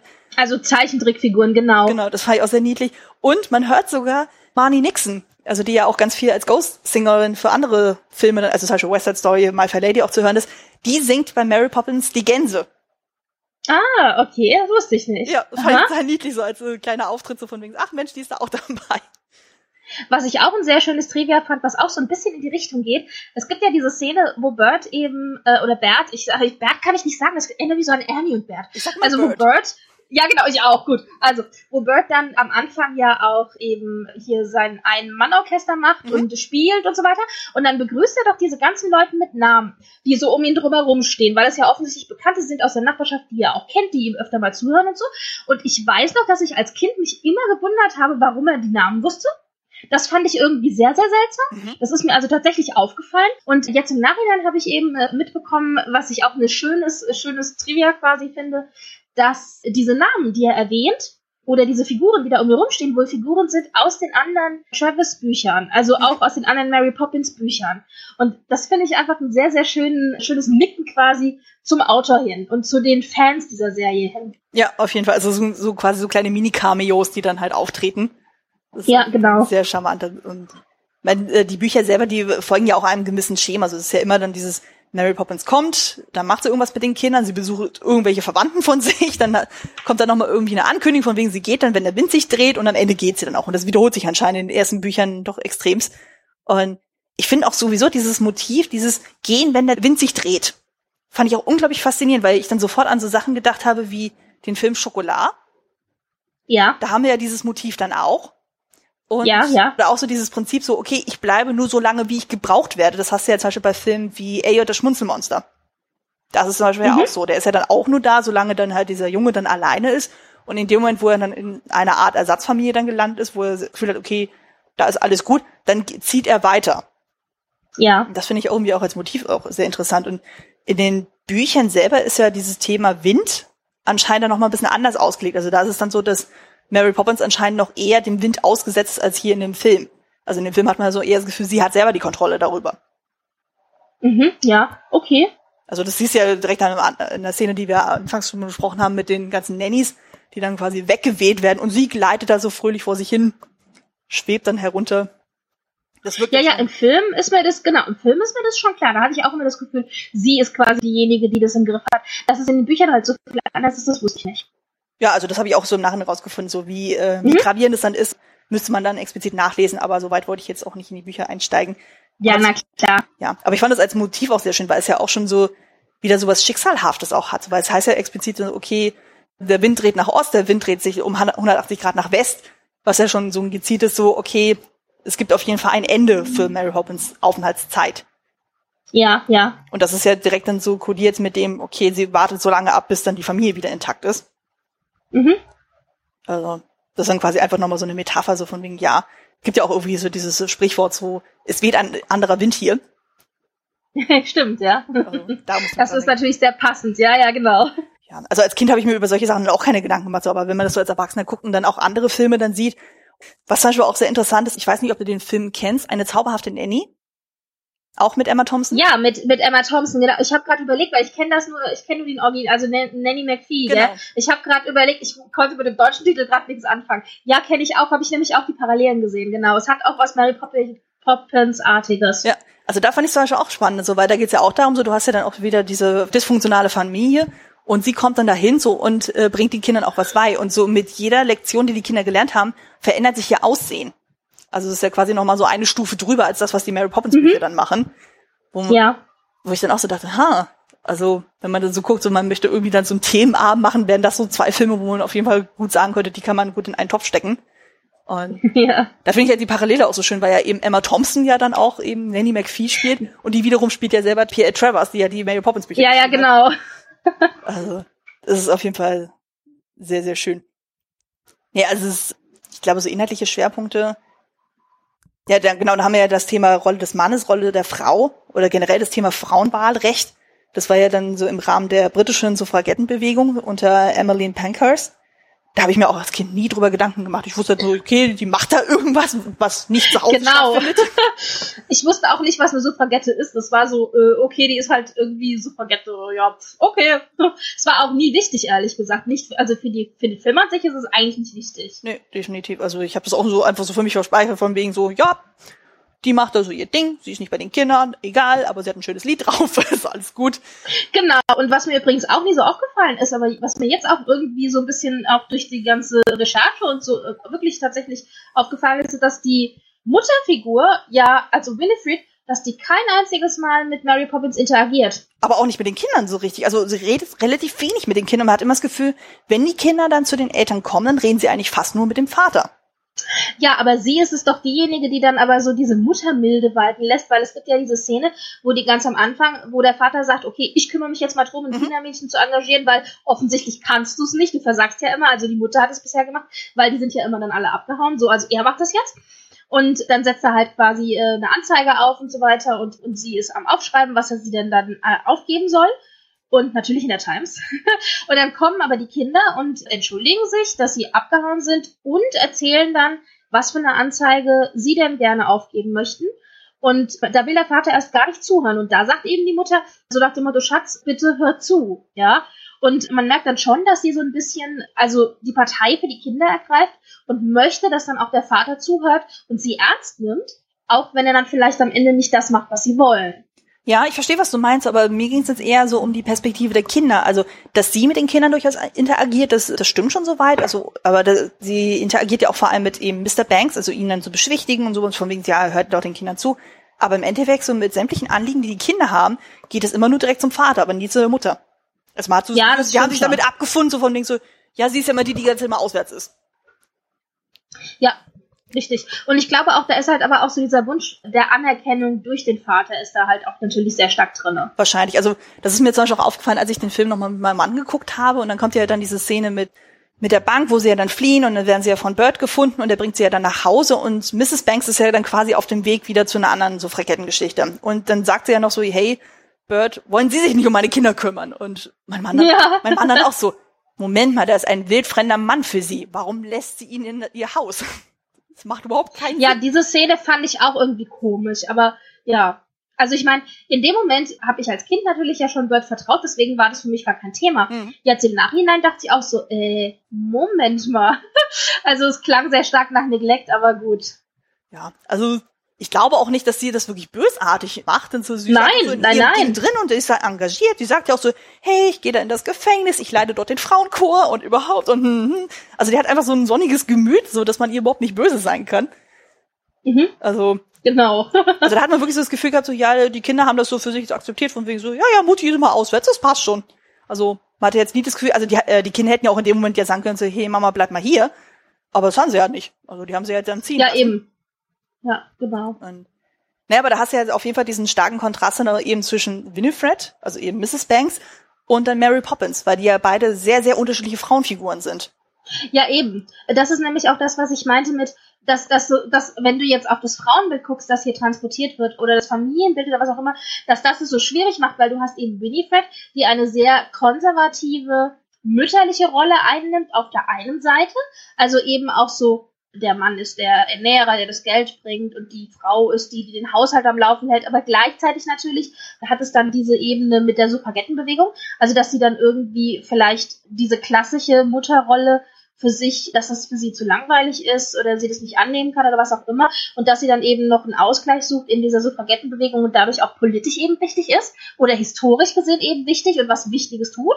Und dann hast du Mary Poppins, die ja eigentlich eine sehr, sehr fortschrittliche Frauenfigur ist. Die macht, was sie will, die natürlich auch ein bisschen Magie hat, was natürlich so etwas sehr Besonderes ist. Also die nach ihren eigenen Regeln lebt und sehr, also quasi lebt, wie zu der Zeit ein Mann lebt. Ja. Ja. Und das heißt, du hast hier sehr, sehr unterschiedliche Frauenrollen, die transportiert werden. Und das finde ich schon sehr spannend. Ja, also die ist ja auch wirklich sehr, sehr direkt. Also vor allem, die schafft es ja auch für dann Mr. Banks völlig aus dem Konzept zu bringen. Allein dieses erste Gespräch, was die miteinander führen, wo sie dann auch zwischendurch meint, so von wegen so, entschuldigen Sie, aber sind Sie gerade krank oder so? Weil er dann, weil irgendwie so aus dem Konzept gebracht ist, was ja vorher dann etabliert wurde. Er lässt sich ja eigentlich ja nie aus der Ruhe bringen, aber irgendwie schafft sie das dann halt ihn da total in die Irre zu führen, als sie dann auf einmal diesen Text, den ja die Kinder ja zuvor geschrieben hatten und den ja Mr. Banks zerrissen hat und in den Ofen geworfen hat, und die dann halt auf magische Weise dann zu Mel Poppins gelangt ist. Und sie hat dann halt dieses komplette Schriftstück auf einmal in der Hand so und er denkt sich also, hä, was zur Hölle, warum hat sie dieses Ding in der Hand? Und ich habe es doch zerrissen und hm, und geht sogar die Schritte durch. Und dass er dann auch anfängt sogar zu stottern und sich ständig den Kopf zu stoßen am Kamin Simpson. Das sind dann so die ersten Momente, wo man merkt, so, na, irgendwas rührt dann schon in ihm. Dann so, und er kann dann sich auch gar nicht so erklären, so was eigentlich die Frau da mit ihm macht. Also auch so dieses Gespräch. Ja, wobei- ja. Ich genau, ich habe immer das Gefühl, also du hast schon recht, sie schafft es, ihn zu überzeugen, aber ich hatte auch immer so das Gefühl, da spielt natürlich auch ein bisschen Magie mit rein. Ja, ja. Aber zum Beispiel das Gespräch, was sie dann später dann haben, wo er eigentlich ja kurz davor ist, sie zu kündigen. Und die haben ja dann irgendwie so dieses Lied, also halt dieses The Life Lied ist ja dann quasi dann so eine Reprise davon so und sie steigt ja in dieses Lied mit ein und benutzt dann auch so ein bisschen so seine Phrasen und dann dreht sie das aber völlig um und ich hatte das Gefühl, in dem Moment wendet sie umgekehrte Psychologie an. Ja, ja, das auf jeden Fall. Das macht sie auch mit den Kids, glaube ich, teilweise, aber ja. Also da steckt dann schon eine Nanny in mir, sag ich nur. Ja, definitiv. Wir erziehen die ganze Familie. Ja, vor allem so, er kann sich das dann überhaupt nicht erklären. So von mir so, hä, habe ich das jetzt wirklich vorgeschlagen? Und Winifred saß ja daneben und ich meinte so, ja, das klang so, als hättest du das getan. Und denkst auch so, ja, ja. Und äh, was ich auch sehr spannend finde, auch generell so bei der ganzen Geschichte, man hat ja so ein bisschen das Gefühl, das ist ja auch so eine kleine Aneinanderreihung von Mini-Geschichten oder Mini-Abenteuern. Aber im Endeffekt, wenn man sich mal die einzelnen Episoden anguckt, die führen ja dann trotzdem zu einem Endziel hin. Also du hast ja dann eben dann diese Kreidebildgeschichte, wo sie ja eben dieses Supercalifragilisticexpialidocious dann lernen. Du hast dann die Episode mit Onkel Albert, wo ja dann dieses mit dem Witze erzählen oder generell Lachen dann etabliert wird. Und dann halt der Besuch in der Bank, wo dann eben die zwei Pennies dann eingeführt Mhm. werden. Und genau diese drei Elemente tauchen ja genau am Ende des Films ja dann wieder auf, wo er dann Mr. Banks sich ja dann dafür verantworten muss, dass ja dann der Bankbesuch ja total eskaliert ist. Wo er dann äh, Ja, er hat- richtig. Genau, und er hat ja Richtig, kurz, äh, kurz davor hat er ja auch noch das Gespräch gehabt, als dann die ganzen Schornsteinfeger da bei ihm zu Hause waren und dann Bird als einziger dann noch da übrig bleibt, hat er mit ihm auch nochmal so ein Gespräch, wo er das Gefühl hat, so, ja, Mary Poppins ist an allem schuld und das geht ja mal gar nicht und so. Und er dann auch so meint, so, ja, ich kann ja verstehen, so, sie müssen viel arbeiten, so, und sie nehmen ihre Kinder überhaupt gar nicht wahr, aber er macht es halt auf so eine sehr subtile Art und Weise, wo man dann schon so merkt, so, na, vielleicht hat Mr. Banks jetzt doch gemerkt, so, so ganz ideal ist sein Leben dann doch nicht. Und genau, also das sind eben diese Figuren, die, die ihm dann da quasi helfen, sozusagen Klarheit für sich zu kriegen. Und was ich daran aber sehr, sehr schön finde, ist, dass Mr. Banks eben nicht komplett verdammt wird. Also dass er nicht nur der in Anführungszeichen Böse ist, sondern dass dann zum Beispiel auch als Kinder wegrennen nach der Bankszenerie und ja dann Bird in die Arme rennen, mhm. dass sie dann sagen, unser Vater ist ganz böse und wir haben was ganz Schreckliches gemacht und so weiter. Und dass dann aber Bird sagt, euer Vater liebt euch. Also dass diese diese positive Überzeugung einfach da ist, egal ob er jetzt gerade sauer ist oder nicht, aber da ist was Stärkeres da, da ist die Liebe da, der ist, äh, also der ist wichtig, beziehungsweise ihr seid ihm wichtig. Und das fand ich so was Schönes Positives, so dieses Urvertrauen, das man ja eigentlich in die Eltern haben sollte, dass das hier einfach nochmal so ausgesprochen wird. Ja, da finde ich gerade in dem Dialog fand ich das auch so spannend, was Bertolt zu den Kindern auch sagt, so dieses so, ja, weil die Kinder davon ausgegangen sind, so, ja, nee, unser Vater hat alles unter Kontrolle und er dann so sagt, ja, ist das denn wirklich so? Wenn Mr. Ja. Banks mal wirklich Sorgen hat, an wen kann er sich denn wenden? Die Kinder können jederzeit zu ihre, zu der Mutter, sie können zu ihm, sie können zu Mary Poppins, aber wer hilft dem Vater? Der muss das irgendwie alles mit sich alleine ausmachen. Ja, und die Kinder werden ja dann so, dann werden ja die Großaufnahmen, die Gesichter der Kinder gezeigt und beide so voll die Tränen ja. laufen. so, oh. ja genau, es war, oh. ja, aber natürlich, es ist eine sehr, sehr schöne Perspektive, die einem da plötzlich aufgezeigt wird und vor allen Dingen eben auch die Kindern, die, äh, weil man denkt ja eben nicht daran, dass die Eltern in irgendeiner Form verletzlich oder, ja, äh, hilfenbedürftig sein können. Ja, fand, da fand ich auch schön, ganz am Ende dann, nachdem dann Mr. Banks das Gespräch mit Bert dann auch hat, kommen ja die Kinder ja nochmal wieder und entschuldigen sich sogar beim Vater von wegen, hey, uns war nicht bewusst, was das, was in der Bank passierte, so viel Schaden anrichten würde bei ihm. Also die haben dann in dem Moment dann gecheckt, so, oh, das war doch heftiger als dann gewollt und ziehen daraus die Konsequenz, indem sie dann sagen, ja. okay, wir geben dir die zwei Penny, wenn dann alles gut ist, dann ist es super. Und also die stehen dann quasi auch in dem Moment für ihre Fehler ein. Ich meine, aus Kinderperspektive haben sie durchaus normal reagiert, weil wer lässt sich schon gerne die zwei Pennies klauen? ja, naja, und dass es dann eben dann so einen riesen Sturm lostritt, damit konnte ja auch keiner rechnen. Nee. Also das heißt, den Kindern kann das eigentlich gar nicht vorgeworfen werden und die schlimmen Konsequenzen in Anführungszeichen, das ist ja eher das, was dann in der Erwachsenenwelt passiert. Also ja, ja. Ja, also es ist äh, alles im allem eine schöne Entwicklung, auch gerade für Mr. Banks. Was ich auch interessant fand, das fand Miss Travers dann auch ziemlich schlimm, dass dann diese Einsicht von Bird ausgelöst wurde, nicht von Mary Poppins. Das fand sie ganz, ganz furchtbar weil sie immer der Meinung war, so, es geht ja eigentlich prinzipiell um sie, weil Bird ist ja eigentlich nur ein Mischmasch aus verschiedenen anderen Figuren aus ihren Büchern. Aber so wie er den Film präsentiert wird, ist es eine reine Filmkreation. Und dann quasi ihm dann so eine Machtstellung zu geben, die dann letztendlich diese Entwicklung bei Mr. Banks auslöst, das schmeckte ihr überhaupt nicht. Wobei, also das kann ich in gewisser Weise verstehen natürlich.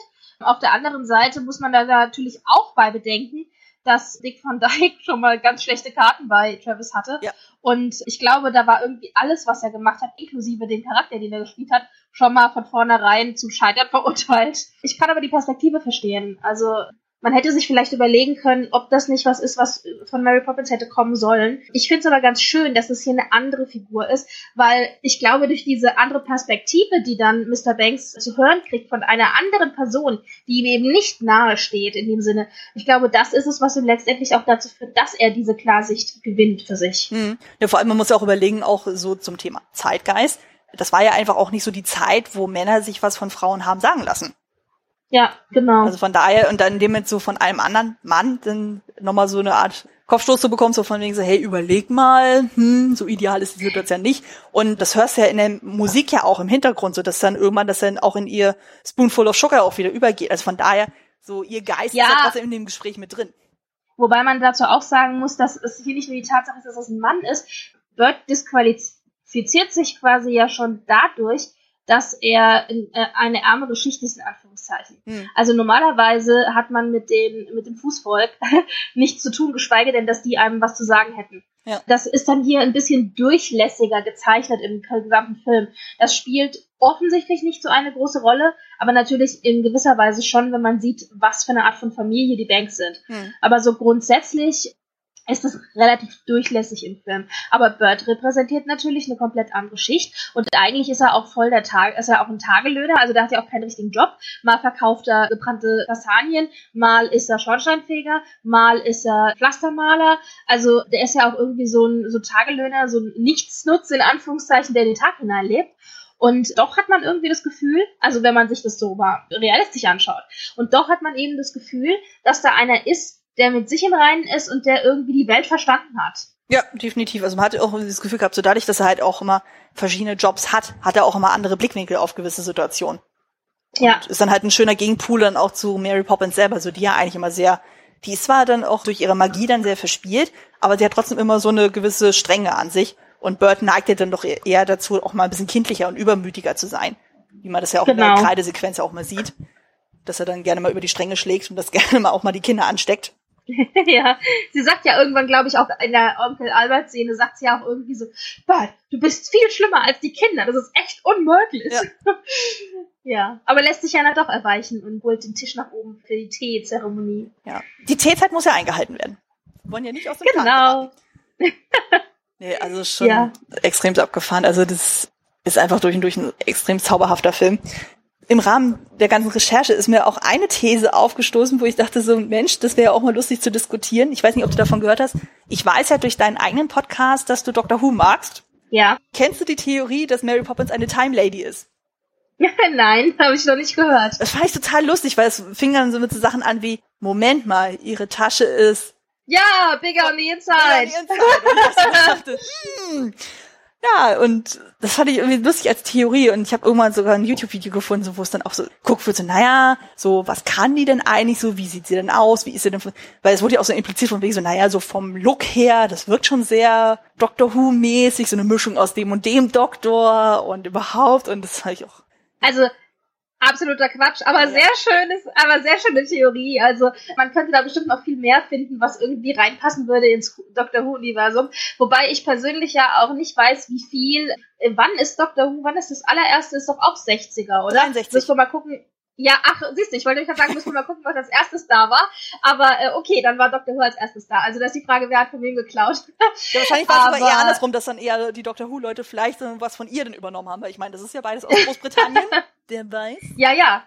Ja, also ich meine, Travis muss man dazu ja auch sagen, die Bücher sind ja seit, ich glaube, 34 oder? Mhm. 38, also auf jeden Fall seit den 30ern sind die ja wirklich Standard der britischen Kinderliteratur gewesen. Also es waren ja wirklich Verkaufsschlager, zumindest die ersten Bücher. Und mich würde das nicht wundern, wenn der eine oder andere an sich angelehnt hat an das eine oder andere, was er da vielleicht gelesen oder seinen Kindern vorgelesen hat oder so. Ja. Und da ja. können wir auch sehr schön zum nächsten Teil überleiten, nämlich das Thema Filmzitate. Also inwieweit ist der Film heute noch relevant? Und wir hatten ja schon das Thema Doctor Who angesprochen allein wenn man sich so die Figur der Missy anguckt, das ist schon eine ziemliche Referenz zum Mary Poppins, finde ich. Ja, absolut. Ich, aber ich weiß halt nicht, ich habe das auch gedacht gleich am Anfang und dann ist aber das Problem, ich weiß nicht, wie viel darüber transportiert, über die Kleidung transportiert wird. Weil immer, wenn ich jemanden sehe, der so edwardianisch, schrägstrich viktorianisch gekleidet ist, irgendwie so äh, mit diesen typischen Kleidern und so, muss ich immer automatisch an Mary Poppins denken. Also Weißt du, ja. ich weiß nicht, wie viel darüber allein schon transportiert wird. Wer weiß, aber sie, äh, es gibt ja auch irgendwie so eine Szene, ich glaube, das ist Ende der achten Staffel, wo sie auch mit dem Ringschirm dann tatsächlich runtergleitet. Ja, ja, ja, stimmt. Das ist auf jeden Fall so ein Zitat. Aber es ist total faszinierend, wenn man so, äh, guckt mal bei der IMDb, da sind ja so sämtliche Sachen aufgelistet. Und allein in wie, wie vielen Serien das zitiert wird, also das ist ja unglaublich. Habt ihr auch Mary Poppins an sich meinst du? Ja, ja. Also einfach so dieses ja, Phänomen, ja. so, das wird ja in jeglich, also sobald auch nur so dieser Kontext Nanny auftaucht, wird eigentlich fast immer Mary Poppins zitiert, automatisch. Und also allein bei den Simpsons gab es eine ganze Folge, die den ganzen Film dann irgendwie auch parodiert. Ja, ja. Und auch schön fand ich dann so, ich habe mal so die Sachen rausgesucht, wo ich dann selber auch dann mich daran erinnere, dass die dann da auftauchen, ist zum Beispiel bei dem Film Blue Velvet. Da gibt's ja dann mhm. ganz am Ende des Films gibt's ja auch so einen Animatronics-Vogel. Das ist eine ziemliche Referenz zu der ähm, Spoonful of Sugar Szene. Mhm. Und dann hast du ja so Filme wie Mein Nachbar Totoro, was ja im Grunde genommen ja auch so quasi so ein magisches ja. Tierwesen ist, was dann durch die Gegend fliegt und die Kinder bespaßt. Hätte ich jetzt auch so als Referenz gesehen. Was ich auch sehr niedlich fand, ist in dem Film Plötzlich Prinzessin 2, wo ja mhm. auch Julie Andrews ja dann die Königin spielt und dann hat, haut sie irgendwann mal so eine Floske raus, so von wegen, ja, ich bin seit Jahren nicht mehr geflogen. Also so, ja, ja. so eine Reminiszenz zu ihrer alten Rolle. Und das ist zum Beispiel auch so, dass zu dem Film das Studio, wo die gedreht haben, das war das gleiche Studio, wo sie Mary Poppins gedreht haben und das ist auch nach ihr benannt worden. Ja, ja, genau. Und aber sie hat doch irgendwie, glaube ich, auch nur mitbekommen, dass es das gleiche, also die gleiche Szenerie quasi war, weil da eine Plakette angebracht war. So, hier wurde Mary Poppins gedreht. Ja. So, ah, okay. genau, ja. Und was gibt's denn noch so Schönes? Genau, dann gibt's ja noch den Film Verwünscht von 2007. Und da gibt's ja zum Beispiel auch ein Ehepaar, was sich scheiden lassen will. Das heißt sogar Banks. Und da gibt's mhm. eine Vogelfrau. Und da heißt es sogar wortwörtlich hier, do you want to feed the birds? Only a dollar a bag. ja. Was natürlich auch ein direktes Zitat ist. Und dann gibt's noch zwei aktuellere Beispiele, wie zum Beispiel aus Die Eiskönigin. Bin persönlich kein äh, Fan von diesem Film, aber gut. Es gibt ja dann irgendwann so eine Szene mit dem Schneemann Olaf und da hat er dann so diese Traumsequenz so von wegen so, ja, wie ist es dann im Sommer durch die Gegend zu hopsen? Und dann gibt's so eine Tanzszene mit irgendwie Möwen, glaube ich, ist es dann. Und das mhm. ist halt so eins zu eins ein Zitat aus Mary Poppins mit Bird und dem Pinguin. Ich muss mir das nochmal angucken, okay? also, Weil ich habe gerade überlegt, ich habe es eigentlich gesehen, aber ja, okay. Es ist ganz, ganz kurz, aber man sieht es dann halt so, wo er dann so auch so mit, mit so einem flachen Hut und mit so einem gekrümmten Stock da, da rumtanzt und so und mhm. so, ja, das ist eins zu eins Bird. Und natürlich auch, das kennen glaube ich die meisten, auch bei den männlichen Zuhörern, die, den einen oder anderen wird es auffallen, ist Guardians of the Galaxy 2. Mhm. Da gibt es ja die Szenen mit äh, Peter Quill, also Star und Yondu. Und die gleiten dann irgendwie dann runter mit seinem Pfeil, der irgendwie dann so auf Pfeifgeräusche reagiert und die gleiten dann so runter. Und Peter Quill sagt dann also, du bist wie Mary Poppins. Und er dann so, ist er cool? Also er weiß ja nicht, was Mary Poppins ist. Und ja, ja. er dann so, ja, der ist cool. I'm Mary Poppins, yo! Das ist so schön. also das sind so die Zitate, die mir jetzt so aufgefallen sind, wo ich dachte so, ja, also man wird damit. Ja, und ich meine, absolut, es ist halt, Mary Poppins ist Popkultur und also klassische Popkultur, Popkultur wissen heutzutage, aber halt auch eigentlich der Film. Also das Buch weniger, eher tatsächlich diese Disney-Version, mhm. wobei die natürlich äh, Teile des Buches drin hat. Und was natürlich auch ganz häufig, finde ich, vorkommt, das ist kein direktes Zitat, aber so jetzt kein Satz oder sowas, aber ist natürlich superkalifragilisticexpialidocious. Mhm. Also das, finde ich, hört man in ganz vielen verschiedenen Zusammenhängen relativ häufig. Ja. Das ist mir auch schon aufgefallen. So, und ich meine mich zu erinnern, ich habe es jetzt aber leider nicht mehr wiedergefunden, dass es, glaube ich, sogar irgendwie im englischen Dictionary aufgenommen wurde. Also das oh, das weiß ich nicht. Das wäre ja ziemlich geil. Äh, ich meine mich zu den Sinn, dass es irgendwie wirklich so ein etabliertes Wort im, im englischsprachigen Raum geworden ist. Man mhm. sagte so von wegen mhm. so, ja, das ist ein feststehender Begriff, so den nehmen wir auf in unserem Wortschatz.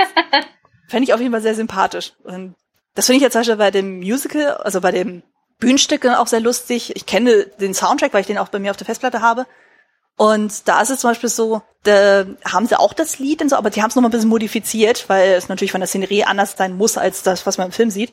Und da ist es zum Beispiel so, da buchstabieren sie das komplette Wort durch und machen dazu eine mhm. eigene Choreografie völlig abgefahren. Und die fangen erst wirklich sehr, sehr langsam an und dann wird's immer schneller und immer schneller und jedes Mal, wenn ich dieses Wort höre, ich kann automatisch dieses Wort buchstabieren, zumindest auf Englisch.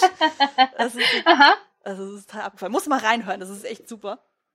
Ja, also das Musical habe ich jetzt zum Beispiel noch gar nicht, also die, die Musical Score oder so habe ich jetzt noch gar nicht reingehört ich hoffe ja, dass ich es irgendwann noch mal nach Hamburg schaffe. Also es ist ja in Hamburg, oder? Genau. Was Stuttgart, Hamburg, Hamburg. Was. also ich hoffe, dass Stuttgart und ist dann nach Hamburg weitergezogen. Okay, also ich hoffe ja, dass ich auf jeden Fall noch mal reinkomme, bevor es in Deutschland nicht mehr läuft. Mal gucken, ja. Ja, ich hoffe mal, dass ich vielleicht irgendwann mal im Original sehen kann, weil mir graut eben halt vor dieser deutschen ja. Übersetzung. Ja, Aber ja, okay, verstehe. Von dem, was ich so gesehen habe, so was sie da bei der Bühne gemacht haben, das sieht schon echt zauberhaft aus. Also allein so dieses Haus der Banks, das haben sie wie so eine Art Puppenhaus gemacht, was du aufklappen kannst. Mhm. Total abgefahren. Also da ist ja wirklich so. Das finde ich eine schöne Idee, ja. ja. Nee, vor allem da ist ja auch der Vorteil, der Bühnen- und Kostümbildner ist ein und dieselbe Person. Und der hat das natürlich in einem Rundumschlag dann gemacht und dann hat er dann irgendwie diese Idee auch gehabt, weil die müssen ja auch extrem viel die Szenerie dann auch wechseln. Also es spielt ja sowohl bei den Banks, dann haben sie ja dann eine Szene zu dem Step in Time, also mit den ganzen Schornstein und noch viele, viele andere Sachen. Die mussten ja natürlich auch die Handlung so ein bisschen variieren, so weil die konnten ja nicht eins zu eins den Film dann so auf die Bühne transportieren. Das ist ja tatsächlich nur einen der seltenen Fälle, wo ja dann erst der Film da ist und das dann erst dann für die Bühne adaptiert wird, weil normalerweise ist es immer genau andersrum. Aber da haben sie es tatsächlich mal so rum. Ja, weil die Musik aber eben auch die Disney-Musik ist. Also das ist ja auch kein, in Anführungszeichen, neu geschriebenes Musical in dem Sinne. Ja. Also ich bin mal gespannt, wenn ich irgendwann mal die Gelegenheit habe, das zu sehen, dann würde ich es natürlich auch auf jeden Fall mal nachholen. Hm. Hm. Genau, ich glaube, wir kommen auch so langsam zum Ende. Ja, ich möchte noch ein oder zwei Sachen erwähnen, worüber Sehr wir eigentlich gerne. gar nicht richtig geredet haben. Und zwar natürlich klar die Schornsteinfeger-Szene. Also das ist ja nochmal eine große Szene in dem Film, die auch irgendwie wichtig ist und die ich auch immer ganz toll und faszinierend fand, eben weil da auch so Tanzen drin war. Mhm. Und dann hatte ich auch immer Angst. Es gibt ja, also es wird wirklich eine richtige Choreografie halt aufgeführt. Und Mary Poppins steigt dann zum Teil auch an mit ihren ganz, ganz vielen Pirouetten und so weiter. Mhm. Und da hatte ich als Kind immer ein bisschen Angst, weil die sind ja über so Häuserschluchten hin und her immer gesprungen und so weiter und über so Abgründe und äh, Fürste und so. Und da hatte ich echt ein bisschen Schiss, dass da einer mal runterfällt. Also, das weiß ich, das fand ich, war jedes Mal, jedes Mal hat, hat mich das irgendwie so ein bisschen so, war es mir immer ein bisschen mulmig. Mhm. Aber diese Szene mochte ich halt sehr, sehr gerne und ich meine, Chimchurri hat natürlich auch, also für bester Originalsong ja auch den Oscar gekriegt quasi. Mhm. Das ist ja auch ein super schöner Song. Und dann wollte ich noch erwähnen, ähm, und zwar Spoonful of Sugar. Da wussten, also da ist es ja so, die kriegen dann ihre Medizin mhm. und sie, sie macht diese Medizin auf so einen Löffel und die Medizin, also die Farbe der Medizin auf dem Löffel vom Jungen ist rot und auf dem Löffel vom Mädchen ist grün und auf ihrem Löffel ist gelb. Und dann sind da halt drei unterschiedlich schmeckende Sachen rausgekommen und alles schmeckt natürlich total lecker, nämlich nach Erdbeere, Waldmeister und Rumpunsch. Und das war natürlich was, was ich als Kind immer klasse fand, weil ich wollte so, ich wollte auch gern so eine Medizin haben. Und was ich aber schön fand, war, dass die Kinder, also die Schauspieler, die die Kinder gespielt haben, offensichtlich nicht wussten, dass sich die Farbe also ändert, wenn da was aus der Flasche kommt. Also diese Reaktion, die man sieht von den Kindern im Film, die ist wohl echt. Ja. Das ist echte Überraschung. Und sowas finde ich natürlich immer auch sehr schön, wenn man sowas weiß, so das, das so zu sehen dann auch und nochmal genauer zu beobachten. Also es waren wohl ein paar so Überraschungen in dem Film, wo die Kinder wirklich richtig reagiert haben. Ja, das also, war ja zum Beispiel auch in der Bankszene dann so. Also da ist ja dann genau. ähm, der Dick Van Dyke dann so als eben der alte Bankchef, also Mr. Dorf Senior. Und man hat die Kinder nicht eingeweiht. Die wussten nicht, dass das Dick Van Dyke ist. Und die dachten die ganze Zeit, okay, der stirbt uns hier gleich vor der Nase weg, weil er halt dann doch sehr klapprig auf den Beinen ist und das wirkt einfach so überzeugend und das ist auch mega gruselig als Kind. Ich meine, die waren zu dem Zeitpunkt irgendwie sieben oder acht, also noch verhältnismäßig ja. jung.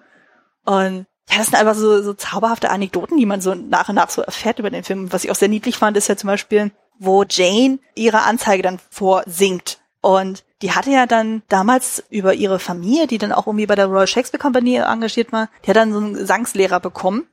Und der mhm. war aber eigentlich auf so Leute getrimmt wie äh, Laurence Olivier, Peter O'Toole und also wirklich so die großen ja. Leute und hat dann dementsprechend so dieses Lied so quasi so hingeschmettert, wo man sich auch so denkt, so, so würde kein achtjähriges Kind singen. Und Julie Andrews hat die so ein bisschen so beiseite genommen, hat gesagt, okay, wir gucken mal so, dass wir das wirklich so, so natürlich wie möglich machen. Also, dass sie wirklich auch so klein und schüchtern auch wirkt, also wie so ich meine, es ist so ein ehrfürchtiger Vater, der vor ihr steht und sie muss halt diese Anzeige davor singen.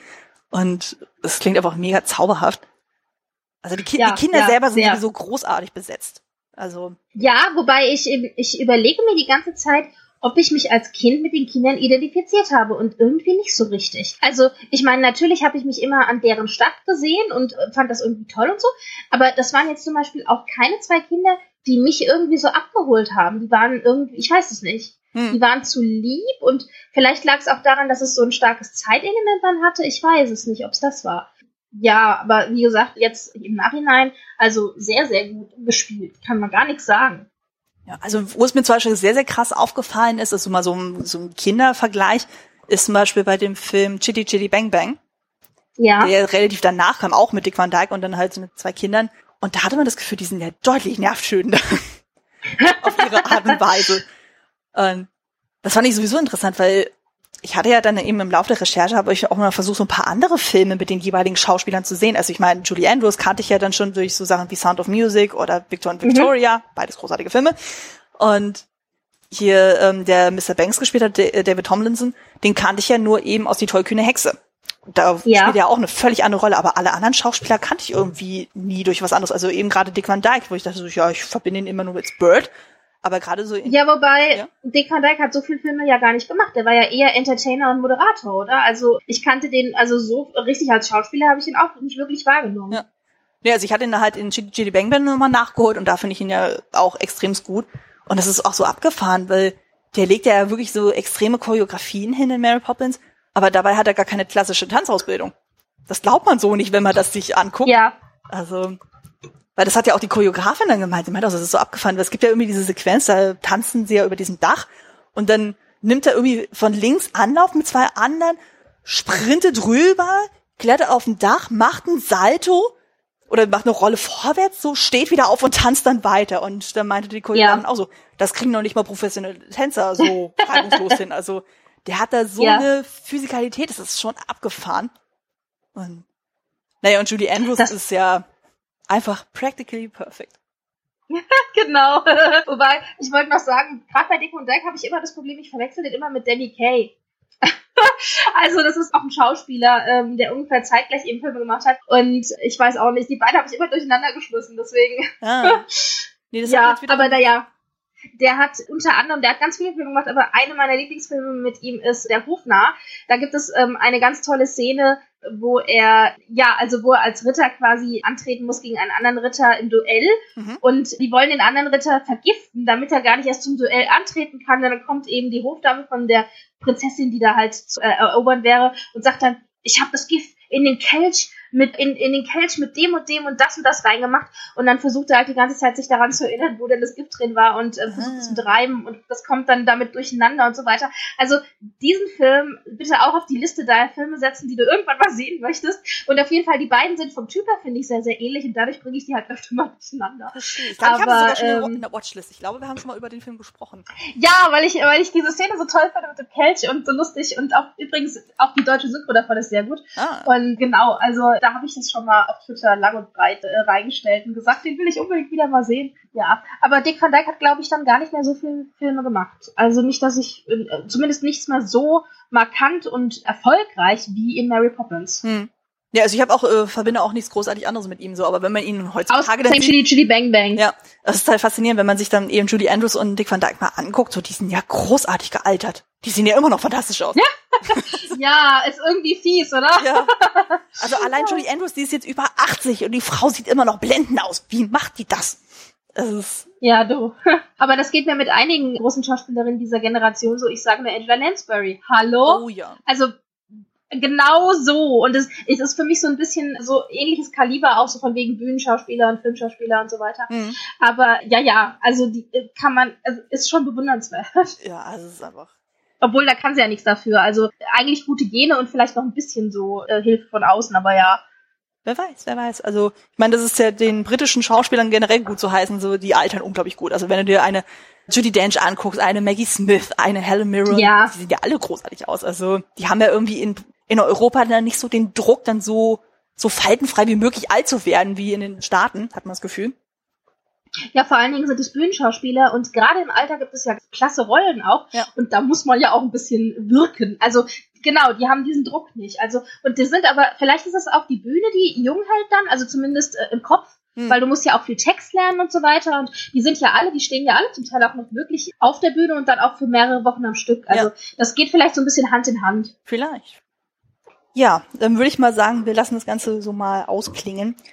Also so mhm. wie ich das so schon mehr oder minder rausgehört habe, würdest du den Film auf jeden Fall weiterempfehlen. es wäre vielleicht ein lustiges Gespräch gewesen, wenn ich jetzt eine harsche Gegenposition gehabt hätte. Aber nein, ich liebe diesen Film und würde ihn auf jeden Fall jedem ans Herz legen. Es ist auf FSK 0 in Deutschland. Also ich finde, man kann ihn auch wirklich kleinen Kindern zu sehen geben, ohne dass man sich da Gedanken machen muss über irgendwelche Szenen, die vielleicht problematisch sein könnten. Und ja, also ich liebe ihn sehr und ich empfehle ihn sehr gerne weiter und vor allen Dingen auch die Musik natürlich, die ganz, ganz toll ist. Ja, ich kann dem Argument mich auch nur anschließen. So ist es einfach ein zauberhafter Film, der ist auch unglaublich gut gealtert. Also der funktioniert heute immer noch fantastisch. Und wie du auch schon sagst, also den kannst du eigentlich auch jedem Alter dann zumuten. Also selbst in so die etwas düsteren Film, äh, Szenen, da wirst du eigentlich nie so große Probleme haben, so dass dein Kind das dann irgendwie emotional zu sehr mitnimmt. Also ich habe das auch als sehr, sehr kleines Kind gesehen und ich bin jetzt davon nicht traumatisiert worden. Also das ist wirklich ein Film für die ganze Familie. Jo, bevor wir uns genau. jetzt hier völlig verabschieden, wo kann man dich denn im Internet finden? Ja, ich hatte es am Anfang des Podcasts ja schon mal kurz erwähnt. Ich habe einen Klatsch- und Tratsch-Podcast zusammen mit Eva namens Frankfurter Kranz.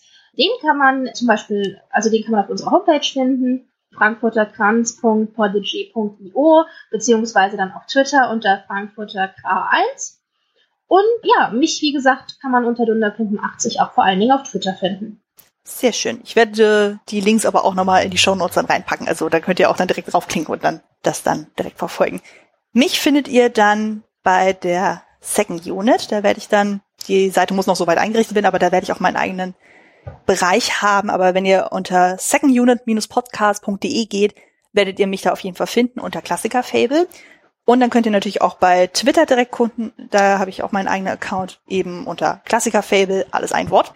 Und wer dann so verfolgen möchte, was ich eigentlich so die ganze Zeit so an Filmen gucke, schaut einfach bei Letterbox rein. Da bin ich unter Kostümfrau mit UE vermerkt. Und da poste ich eigentlich sehr, sehr zeitnah dann sämtliche Filme, die ich sehe. Gut. Ja, dann lass mich noch sagen, danke für die Einladung. Also es hat echt Spaß gemacht. Ich danke dir. Und ja, sehr, sehr gerne. Und ich freue mich drauf, was jetzt noch alles kommt. Also du hast schon ganz viele Filme auf deiner Watchlist, die ich so bisher gesehen habe, die ich alle ganz, ganz super finde und wo ich mich wirklich freue zu hören, was ihr darüber zu erzählen habt. Ja, ich bin auch mal gespannt, so was dann so die nächsten Monate so bringen werden. Also ich kann schon mal so weit teasern. In der nächsten Folge geht es dann um das Thema Horror. Also dann, die wird dann ah. Ende, Ende Oktober erscheinen, passend zum Horror Oktober. Man passt sich ja ein bisschen den Trends dann an. Und da werde ich dann über den Film Poltergeist sprechen. Auch wieder mit oh. einer Gästin. Das wird. Ja, also Kontrastprogramm pur. Ja, auf jeden Fall dann. Aber ich bin mir sicher, das wird genauso schön wie bei dieser Folge. Gut, dann danke ich dir nochmal, dass du da warst. Gerne. Und auch für dein Engagement bei dem Thema. Das war auf jeden Fall eine sehr anregende Unterhaltung. Und dann würde ich mal sagen, Danke fürs Zuhören und ich hoffe, wir hören uns beim nächsten Mal. Schaut bei mir in den folgenden Accounts rein, schaut bei unserer lieben Britin auch in ihren Accounts dann rein und seht bis dahin weiter fleißig Filme. Danke und tschüss. Tschüss.